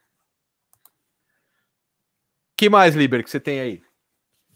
Nossa, eu ainda tenho um, dois, três, quatro aqui ainda. Eu também tenho quatro. Então manda o Jodorowsky, seu. Moebius. Opa! A gente Opa. já falou desse livrinho aqui, A Louca do Sagrado Coração. Cara, o Jodorowsky eu acho ele muito legal, só que eu não consigo ler as coisas que ele faz, e esse daqui eu consegui. Eu achei muito bom. Muito bacana, assim. É uma história. Cara, mas aquele. Meio loucona. Cavaleiros de Heliópolis é muito bom, cara. Eu, eu comprei naquela. Eu comprei naquela super barato lá da, da feira da Unesp. Cara, que quadrinho. Só que não acaba, né? Vai acabar no próximo volume que eles não lançaram. Então. O, o, problema que a gente vai ter aqui nessa edição é aquilo que você falou, que ela devia ser colorida, né? Isso. Isso é um problema. É o único. Porque os caras são todos de roxo. É. Que, que a cor ali faz diferença, mas assim, porra, recomendo pra caramba. Vai um teu aí. Quero ver vocês mostrarem um Corto Maltese, que o Corto Maltese era da Pixel, né? Ou da Nemo. Temos alguns aqui. Deixa eu ver quantos mas, eu ó, tenho.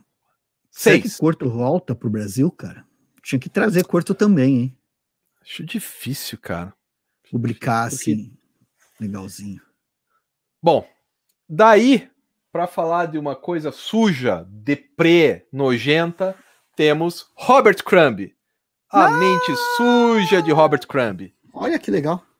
Cara, isso aqui é muito politicamente incorreto. O Crumb é um merda, ele deixa isso claro. Ele. Cara, assim, não dá para entender como é que um cara é, tão underground, né, virou, virou o que ele virou, né, o convidado da Flip. Mas, cara, é tudo sobre mulheres, é um pouco menos do que aquele Meus Problemas com as Mulheres, né, que é menorzinho. Mas, bicho, cara, é, é, é o Crumb, é o Crumb fazendo aquilo que o Crumb faz de melhor, né? Ou seja, ser um pervertido. É um quadrinho pervertido. As, a Mente Suja de Robert Crumb é um quadrinho pervertido. E daí é legal, tem uns sketches no final, tem uns desenhos até coloridos no final. Cara, que massa. É legal. É, é, muito bom, cara. É muito legal. A Mente Suja de Robert Crumb. Se você não leu nada do Crumb, não, daí você leu Mr. Natural e leu a Zap Comics. Mas se for para a carreira biográfica dele, que vem depois, mais adulta, A Mente Suja de Robert Crumb é um dos melhores, cara. Eu acho muito legal, cara. Então eu vou trazer uh, aqui. Esse não vai virar uma série da Netflix, um filme, uma coisa não assim? Tô sab... Não tô sabendo, cara.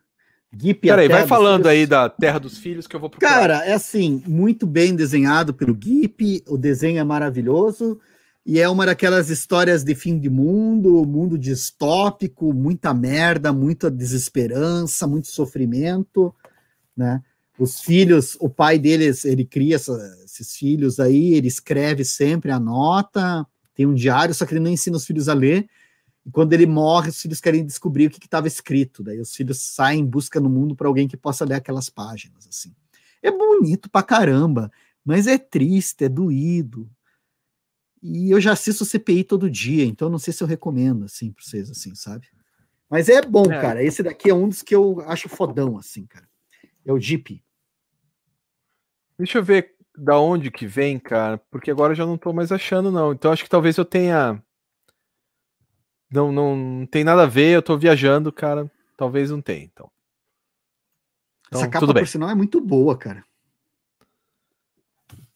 É, diz que a Veneta vai lançar uma outra história dele esse ano. Tomara. Tomara. Porra, eu, esse cara aqui eu curti, cara. Aí, ó, é, é ver. isso. Ô, ô, Beto, é isso que eu ouvi falar, mas eu não sei aonde, cara. Aonde que é que vai estrear esse live action italiano do Jeep? Né? Tem que. Depois, se souber aí, escreve, cara. Aí agora, para terminar, eu tenho três. Três brasileiros. Duas desgraceiras. Uma delas, o Reanimator do Juscelino Neco. Que pra combinar com o Robert Crumb é uma nojeira. É uma nojeira. É um humor escrachado, nojento. Seu, politicamente mais incorreto do mundo.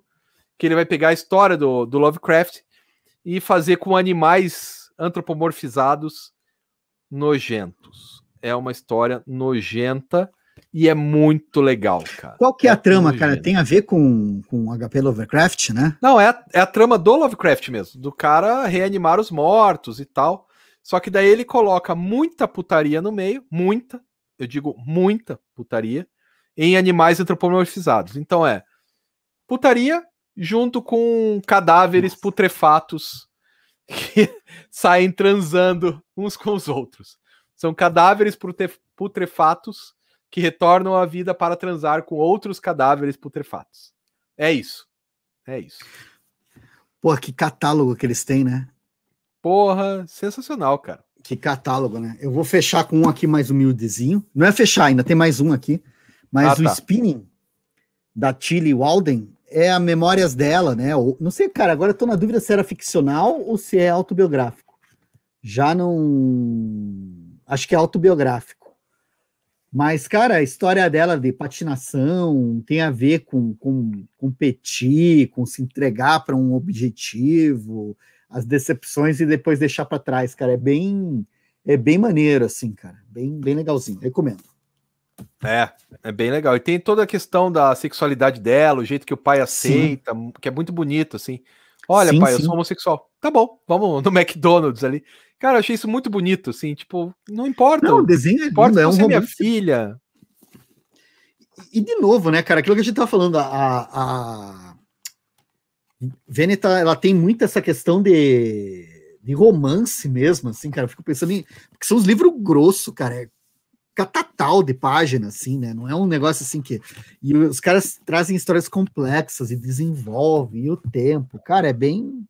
Em alguns casos. Em outros casos, como Eu Fui um Garoto Gorila, não. Isso aqui do Esse... Fábio Vermelho, que mora aqui em Curitiba, inclusive, gente finíssima. Esse cara, eu ainda não li, é, é uma trecheira, é o Crumb na década de 50 com história de terror. É uma mistura do. Da, não é a carta roubada, é o outro do, do Edgar Allan Poe. O Assassinatos da Rua Morgue, né? Que é um, é um macaco. E daí com. Só que daí ele é um macaco gigantesco no meio de uma festa colegial norte-americana. Cara, é muito engraçada, bicho. É... Não, o cara manda muito bem, cara. O, é uma pena que a gente ia fazer, né, a abertura desse. Daí veio a pandemia e tal. Mas senão a gente ia fazer um bate-papo lá com o Fábio, né? Que é um cara ah, muito legal. Já fiz o bate-papo com conversar ele. com a metida pra gente fazer uma live, cara. Claro, claro. É, mas é que isso aqui foi bem quando tá. começou a pandemia. Peraí. Né? Se me dá só um minutinho, já volto. Uma emergência aqui. Uma emergência, vai, vai. Um minutinho. Enquanto isso, eu vou, eu vou continuar falando que assim, isso aqui também é politicamente incorreto, do tipo, tirem as crianças da sala, também tem cadáveres putrefatos, mas além disso tem uma investigação, e além disso, como o próprio nome diz, tem um garoto gorila. Então, é, é uma trecheira, uma maluquice, tipo, o garoto gorila gigantesco, que é maior do que um carro, é muito engraçado, cara. É muito engraçado, porque é, é o trash é, que você ri por, pelo, do absurdo, né? Do absurdo. E assim, o Fábio é um cara que sabe fazer isso como poucos. Ele tem o quadrinho dele lá, o Weird Comics, ele sabe fazer isso como poucos. Cara, eu fui um garoto gorila, vale muito a pena. Vai, Liber, qual que é o seu último? Depois eu tenho mais um.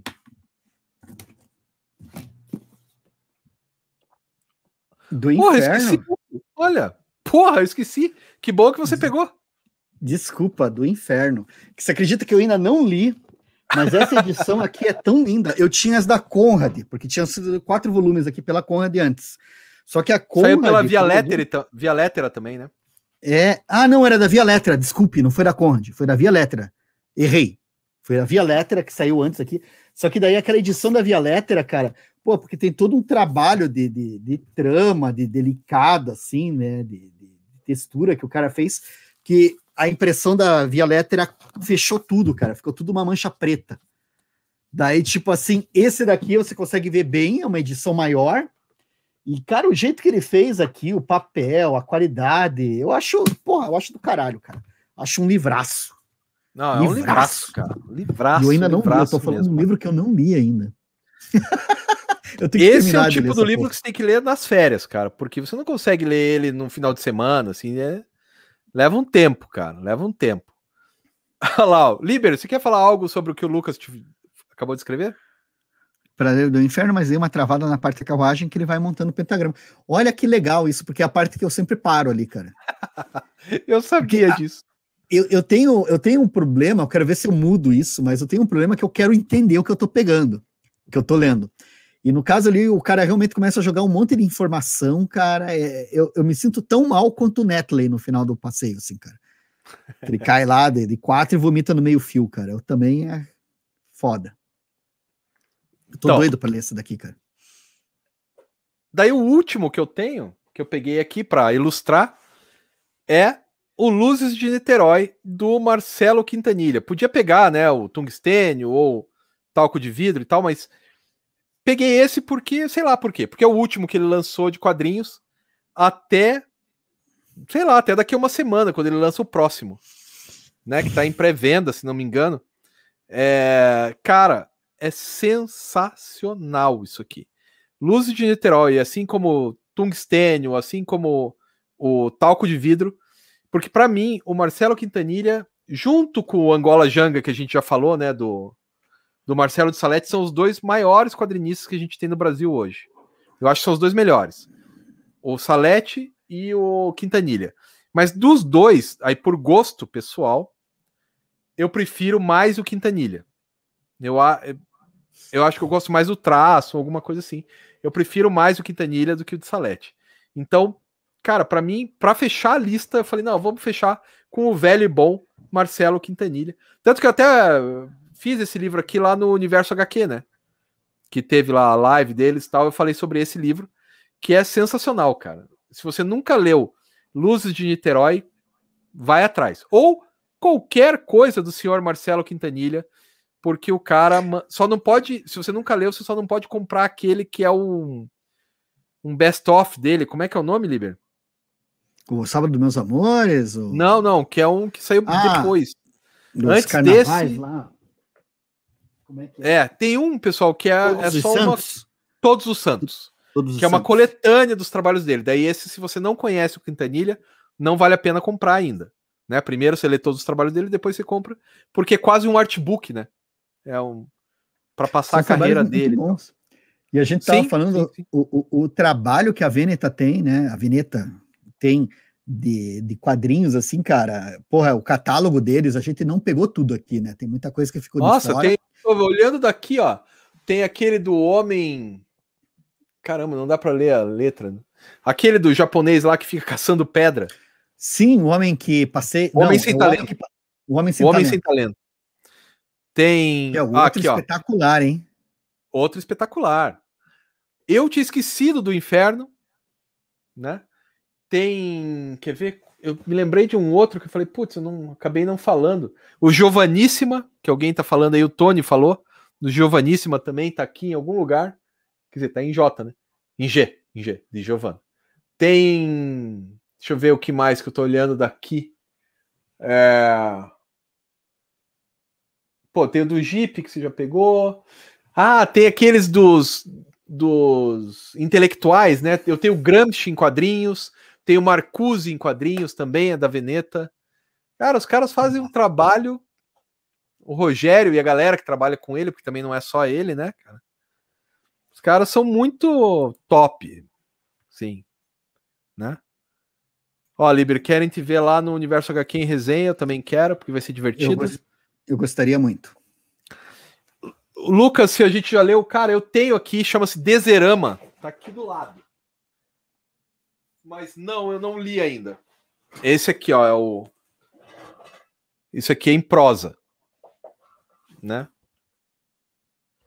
Então, é bem, bem bacana. Então, Pinturas de Guerra tá aqui, mas eu não li ainda, não deu tempo de ler ainda. Eu quero ver se eu leio esse final de semana, né? Que é do, do Bois, eu acho. Vida no Inferno, tenho aqui também, é muito engraçado, que é dos caras dos Simpsons, que é do Matt Groening. Então, assim, a Veneta tem muita coisa bacana. Os caras têm um catálogo que invejável, hum. invejável. Fala, Liber, o que, que você está vendo aí? O novo do Não, estou olhando aqui o Pinturas de Guerra. É que assim, a, a Veneta, ela, ela manda os livros só para escama. Inclusive, se você estiver, for da Veneta, estiver assistindo e quiser me incluir também, que eu acho que seria muito justo, você podia me incluir também para eu receber, porque eu tenho que pagar do meu bolso cada um desses 120 reais, né, por livro que vocês fazem. Então, se quiserem mandar, manda, porque a gente fala. Ah, mas você recebe da Dark Side, hein? Você também. Ah, mas faz uma vez só que eu recebi. Não, só você, o... recebe, você recebe Dark Side, você também. Não tem porque a gente recebe. A partir desse. Né? Discórdia! Mas mandem gibis, mandem gibis, eu quero. Manda, é, o pessoal gostamos, da Vêneta tá assistindo, manda pra gente. Eu até aprendo Isso. a falar o nome de vocês direito. Só depois que eu começar a receber os gibis. Enquanto eu não receber, ah, eu Veneta. Veneta. O Isso Vegeta. também é importante, hein? A Veneta lançou a Voz do Fogo. O que eu tenho é da Conrad, não é da Veneta, mas é isso mesmo, lançou também. Cara, esse da, da Veneta, porque daí, se a gente entra no catálogo de livros deles, daí é outra viagem, né, cara? Aí é todo livro Aí é politizado é e tal. E é sempre bom lembrar, né? O Stefan fez bem que Voz do Fogo, Alan Moore, já, né? Mas assim, tem muita coisa que eles têm, assim, aquele, aquela coleção baderna é fora do. Sim, ó, lembrando que o Coltrane, eu também tenho a Sim. Billie Holiday, eu tenho aqui também. Cara, é Sim. muita coisa. E esses aqui eu comprei, são todos antigos, comprei e tal. Cara, sensacional. Sensacional. Mas acho braço. que é isso, né, Liber? A gente não esgotou o catálogo porque eu acho que isso não é possível, cara. Tem muita coisa aqui, mas eu acho que. Tem muita coisa que a gente um... não tem também. É, e, e, daí a gente no começo estava com aquele papo se era ou não era a melhor editora. Eu ainda acho. Eu tenho. O Escama pode falar com a boca cheia, a melhor editora. Eu, eu, eu, eu, fico assim porque tem, tem muita editora boa, assim, mas o catálogo da, da Veneta, o cuidado que eles têm é maravilhoso, gente. É um negócio assim extraordinário, assim. Acho muito bacana. Né? Só, então... só para responder aqui, ó. O Nicolas tem um Billy Holiday da Mino, mas tem uma Billy Holiday que o nome é. Olha! Blues for a Lady. Esse Blues for a Lady daí é da Veneta. Então tem duas biografias da Billy Holiday, uma da Mino e outra da, da Veneta. Ah, é, tem. é, tem a revista Mal também. Ó, fal... ah, não, isso, calma, o Tetris é da Mino, é da Nemo. Eu tenho quase certeza que o Tetris é da Nemo, cara. Pera aí. Já te confirmo. Você quer ver aí ou é. que eu vejo aqui? É da Mino, nem é da Nemo, não, é da Mino. O Tetris é da Mino. Não. Aí o professor Ney tá dizendo que a Voz do Fogo tá fora de catálogo, que é um crime, porque para mim é o melhor livro que eu já li na vida, mesmo, mesmo. Então, é muito bom. É um, é um crime. né? As duas a Billie Holiday. o Todd ficando boquiaberto porque é da, da Mino, mas é. Acabei de olhar ali, né? Eu achei bem legal o Tetris. E, e cara, deu um, dei um azar porque o, o, o, meu aluno ele estava escrevendo sobre o Tetris, como usar o Tetris para dar mais atenção para alunos autistas. Essa era a Sim. dissertação dele, né? Aí ele fez um, ele, porque o nosso mestrado ele é profissional, então você tem que fazer um produto, né? além da dissertação, que tem lá suas 200 páginas, também tem o produto. Aí ele fez um Tetris, que é para os autistas mexerem no Tetris, todo colorido, porque daí o cara consegue ter mais, o autista tem mais, é, entre 7 e 11 anos, né? Ele tem mais controle das coisas e tal, é muito legal. O cara defendeu a dissertação, saiu o gibi, cara. Porque ele podia usar como referência e tal. Não, defendeu a dissertação, saiu o gibi. Sempre acontece isso.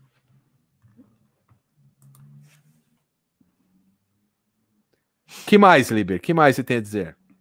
Cara, eu acho que eu fico muito feliz com a Veneta. Se quiserem me mandar gibi, manda, sou facinho. E, pô, tem muita coisa legal, cara. Eu tô, quero terminar de ler esse fã que eu tô achando sensacional, né? Eles, a, a coleção deles de, de, de, mangá também é muito bacana ali, né? A, o, os encadernadões do. Ai, do Ayako, do, do, homem que. Do Ayako, o homem que. que, que o homem que, que, que. que aquele homem faz, cara? Tem um homem que caminha, um homem que passeia, esse homem faz o quê? Que, é, que é peraí, eu vou pegar ali, porque eu, não dá para ler daqui, cara, é muito ruim. Né? Como é que é o homem que, que perece, o homem que. Sem talento. O homem, o homem sem, sem talento. talento. O homem Esse... que é sem talento. Essa capa, senhor Rogério de Campos, que ruim, hein? Sem falar que não dá para ler a lombada, de jeito nenhum. É o preto escrito sobre preto. Preto escrito Mas sobre. O, o, o camaradinha que faz as capas, deixa eu ver o nome dele aqui, cara, que tem o. É, você o tem o livro dele. cara. Lembra que, é, que a gente ganhou da Miti? Tem. É aquele do elevador, capa azul. Sim. Só que também saiu pela Veneta. Capa, capa, capa, capa, capa, capa, capa. Letras de diagramação. Tradução, revisão. Capa, não tem a capa aqui. Ah. É, mas é daquele cara lá que você não. tem o gibi aí. Sim. Não. Às vezes ele acerta, às vezes não né? Essa aqui do Homem Sim. Sem Talento, não, não acertou, não, não tá bom. Né? Hoje... Mas, mas é, eu gosto demais dos quadrinhos da Veneta. Eu acho que eu, dos que eu tenho aqui, cara, gente, assim, cada vez que eu pego a Veneta aqui, eu falo, puta, são tudo umas obras que te dão uns socos, assim, né? Gustavo Piqueira, é isso aí. Gustavo Piqueira, esse é o homem, esse é o cara. Obrigado. É. Isso aí. Ah, então... tem uma então- pergunta ali do Christian Ribeiro, cara. Pergunta, Liber, estou fazendo uma série sobre Sandman, vocês talvez tenham percebido, ou não, mas estou fazendo uma série. Estamos indo para o terceiro episódio, vai ser não nessa sexta, na outra, porque essa sexta é a sexta da, da alegria do Escama. Verdade. Né? E o próximo daí eu vou pegar um jogo de você, que eu não estou fazendo por volumes, assim, eu estou fazendo meio que é, o Prazer. Então, fiz primeiro lá o Prelúdios e Noturnos, daí eu peguei as duas historinhas lá da morte e a nada, e agora vou fazer sobre a famosa, o, o segundo arcão lá, o jogo de você. Jogo de você, não. Casa de Bonecas, Casa... desculpe. Isso. A Casa de Bonecas. Casa de Bonecas. Vai Muito ser divertido. Bem. Ficou faltando do Camilo Solano, é verdade, Israel. Ah, é que eu não tenho aqui. O Fio do Vento, que né? vacilo, cara. É o, o fio, fio, do, do Vento. vento. Eu não tenho um ele. melhores. Eu li o seu. É. Um dos melhores, cara. É, é uma boa, é. boa justificativa do, do Tony ali. Cara, é... eu achei bacana. Oi. Fale, fale. Não, a capa desse quadrinho de sujo está condizente com a narrativa, Escama, pois ele não tem talento para fazer uma capa. Em cima o Fábio que escreve, né? Rogério disse no Universo HQ que quem reclama das capas da Veneta, Veneta é porque não entende nada de capas. E eu imagino eu o Rogério falando isso, cara. É, eu, eu acho que é tudo inveja, tá certo mesmo. É tudo inveja. Faz melhor então, né? É. Bom, o, o, Homem Sem Talento era o cara que vendia pedras num rio cheio de pedras. Cara, isso para mim é muito bom, cara. Tipo, cara, é o ápice essa, do. Inclusive, cara, é, eu tava achando engraçado que a gente teve aquele papo, aquela divergência toda lá no meio, né? Aquela, aquela tergiversão lá. Tergiversão. Trabalho. Isso. E no fim das contas é tão a cara da Veneta também, né? A baderna, o, o lado ah, Essa série baderna, cara, é muito cara, legal. Cara, bem legal. Muito legal. Mas então acho que é isso, né, Lívia? Senhoras e senhores, muito obrigado pela presença de vocês. Vocês são muito queridos. Obrigado por nos acompanhar até aqui nessa noite fria. Na próxima quarta, nos veremos novamente. Ah, e, é e eu aí. concordo com o Stefan, cara. A gente tem que fazer uma live com o Rogério, cara. A gente podia chamar o Rogerão. Podia, podia. Podia. Vamos, vamos, é, vamos elaborar. Ele é um cara bacana, aí. dá pra. É. Ele é um cara que dá. É. Dá as boas. Acho que pode, pode rolar, hein? Pode, acho que sim. Mas é isso aí.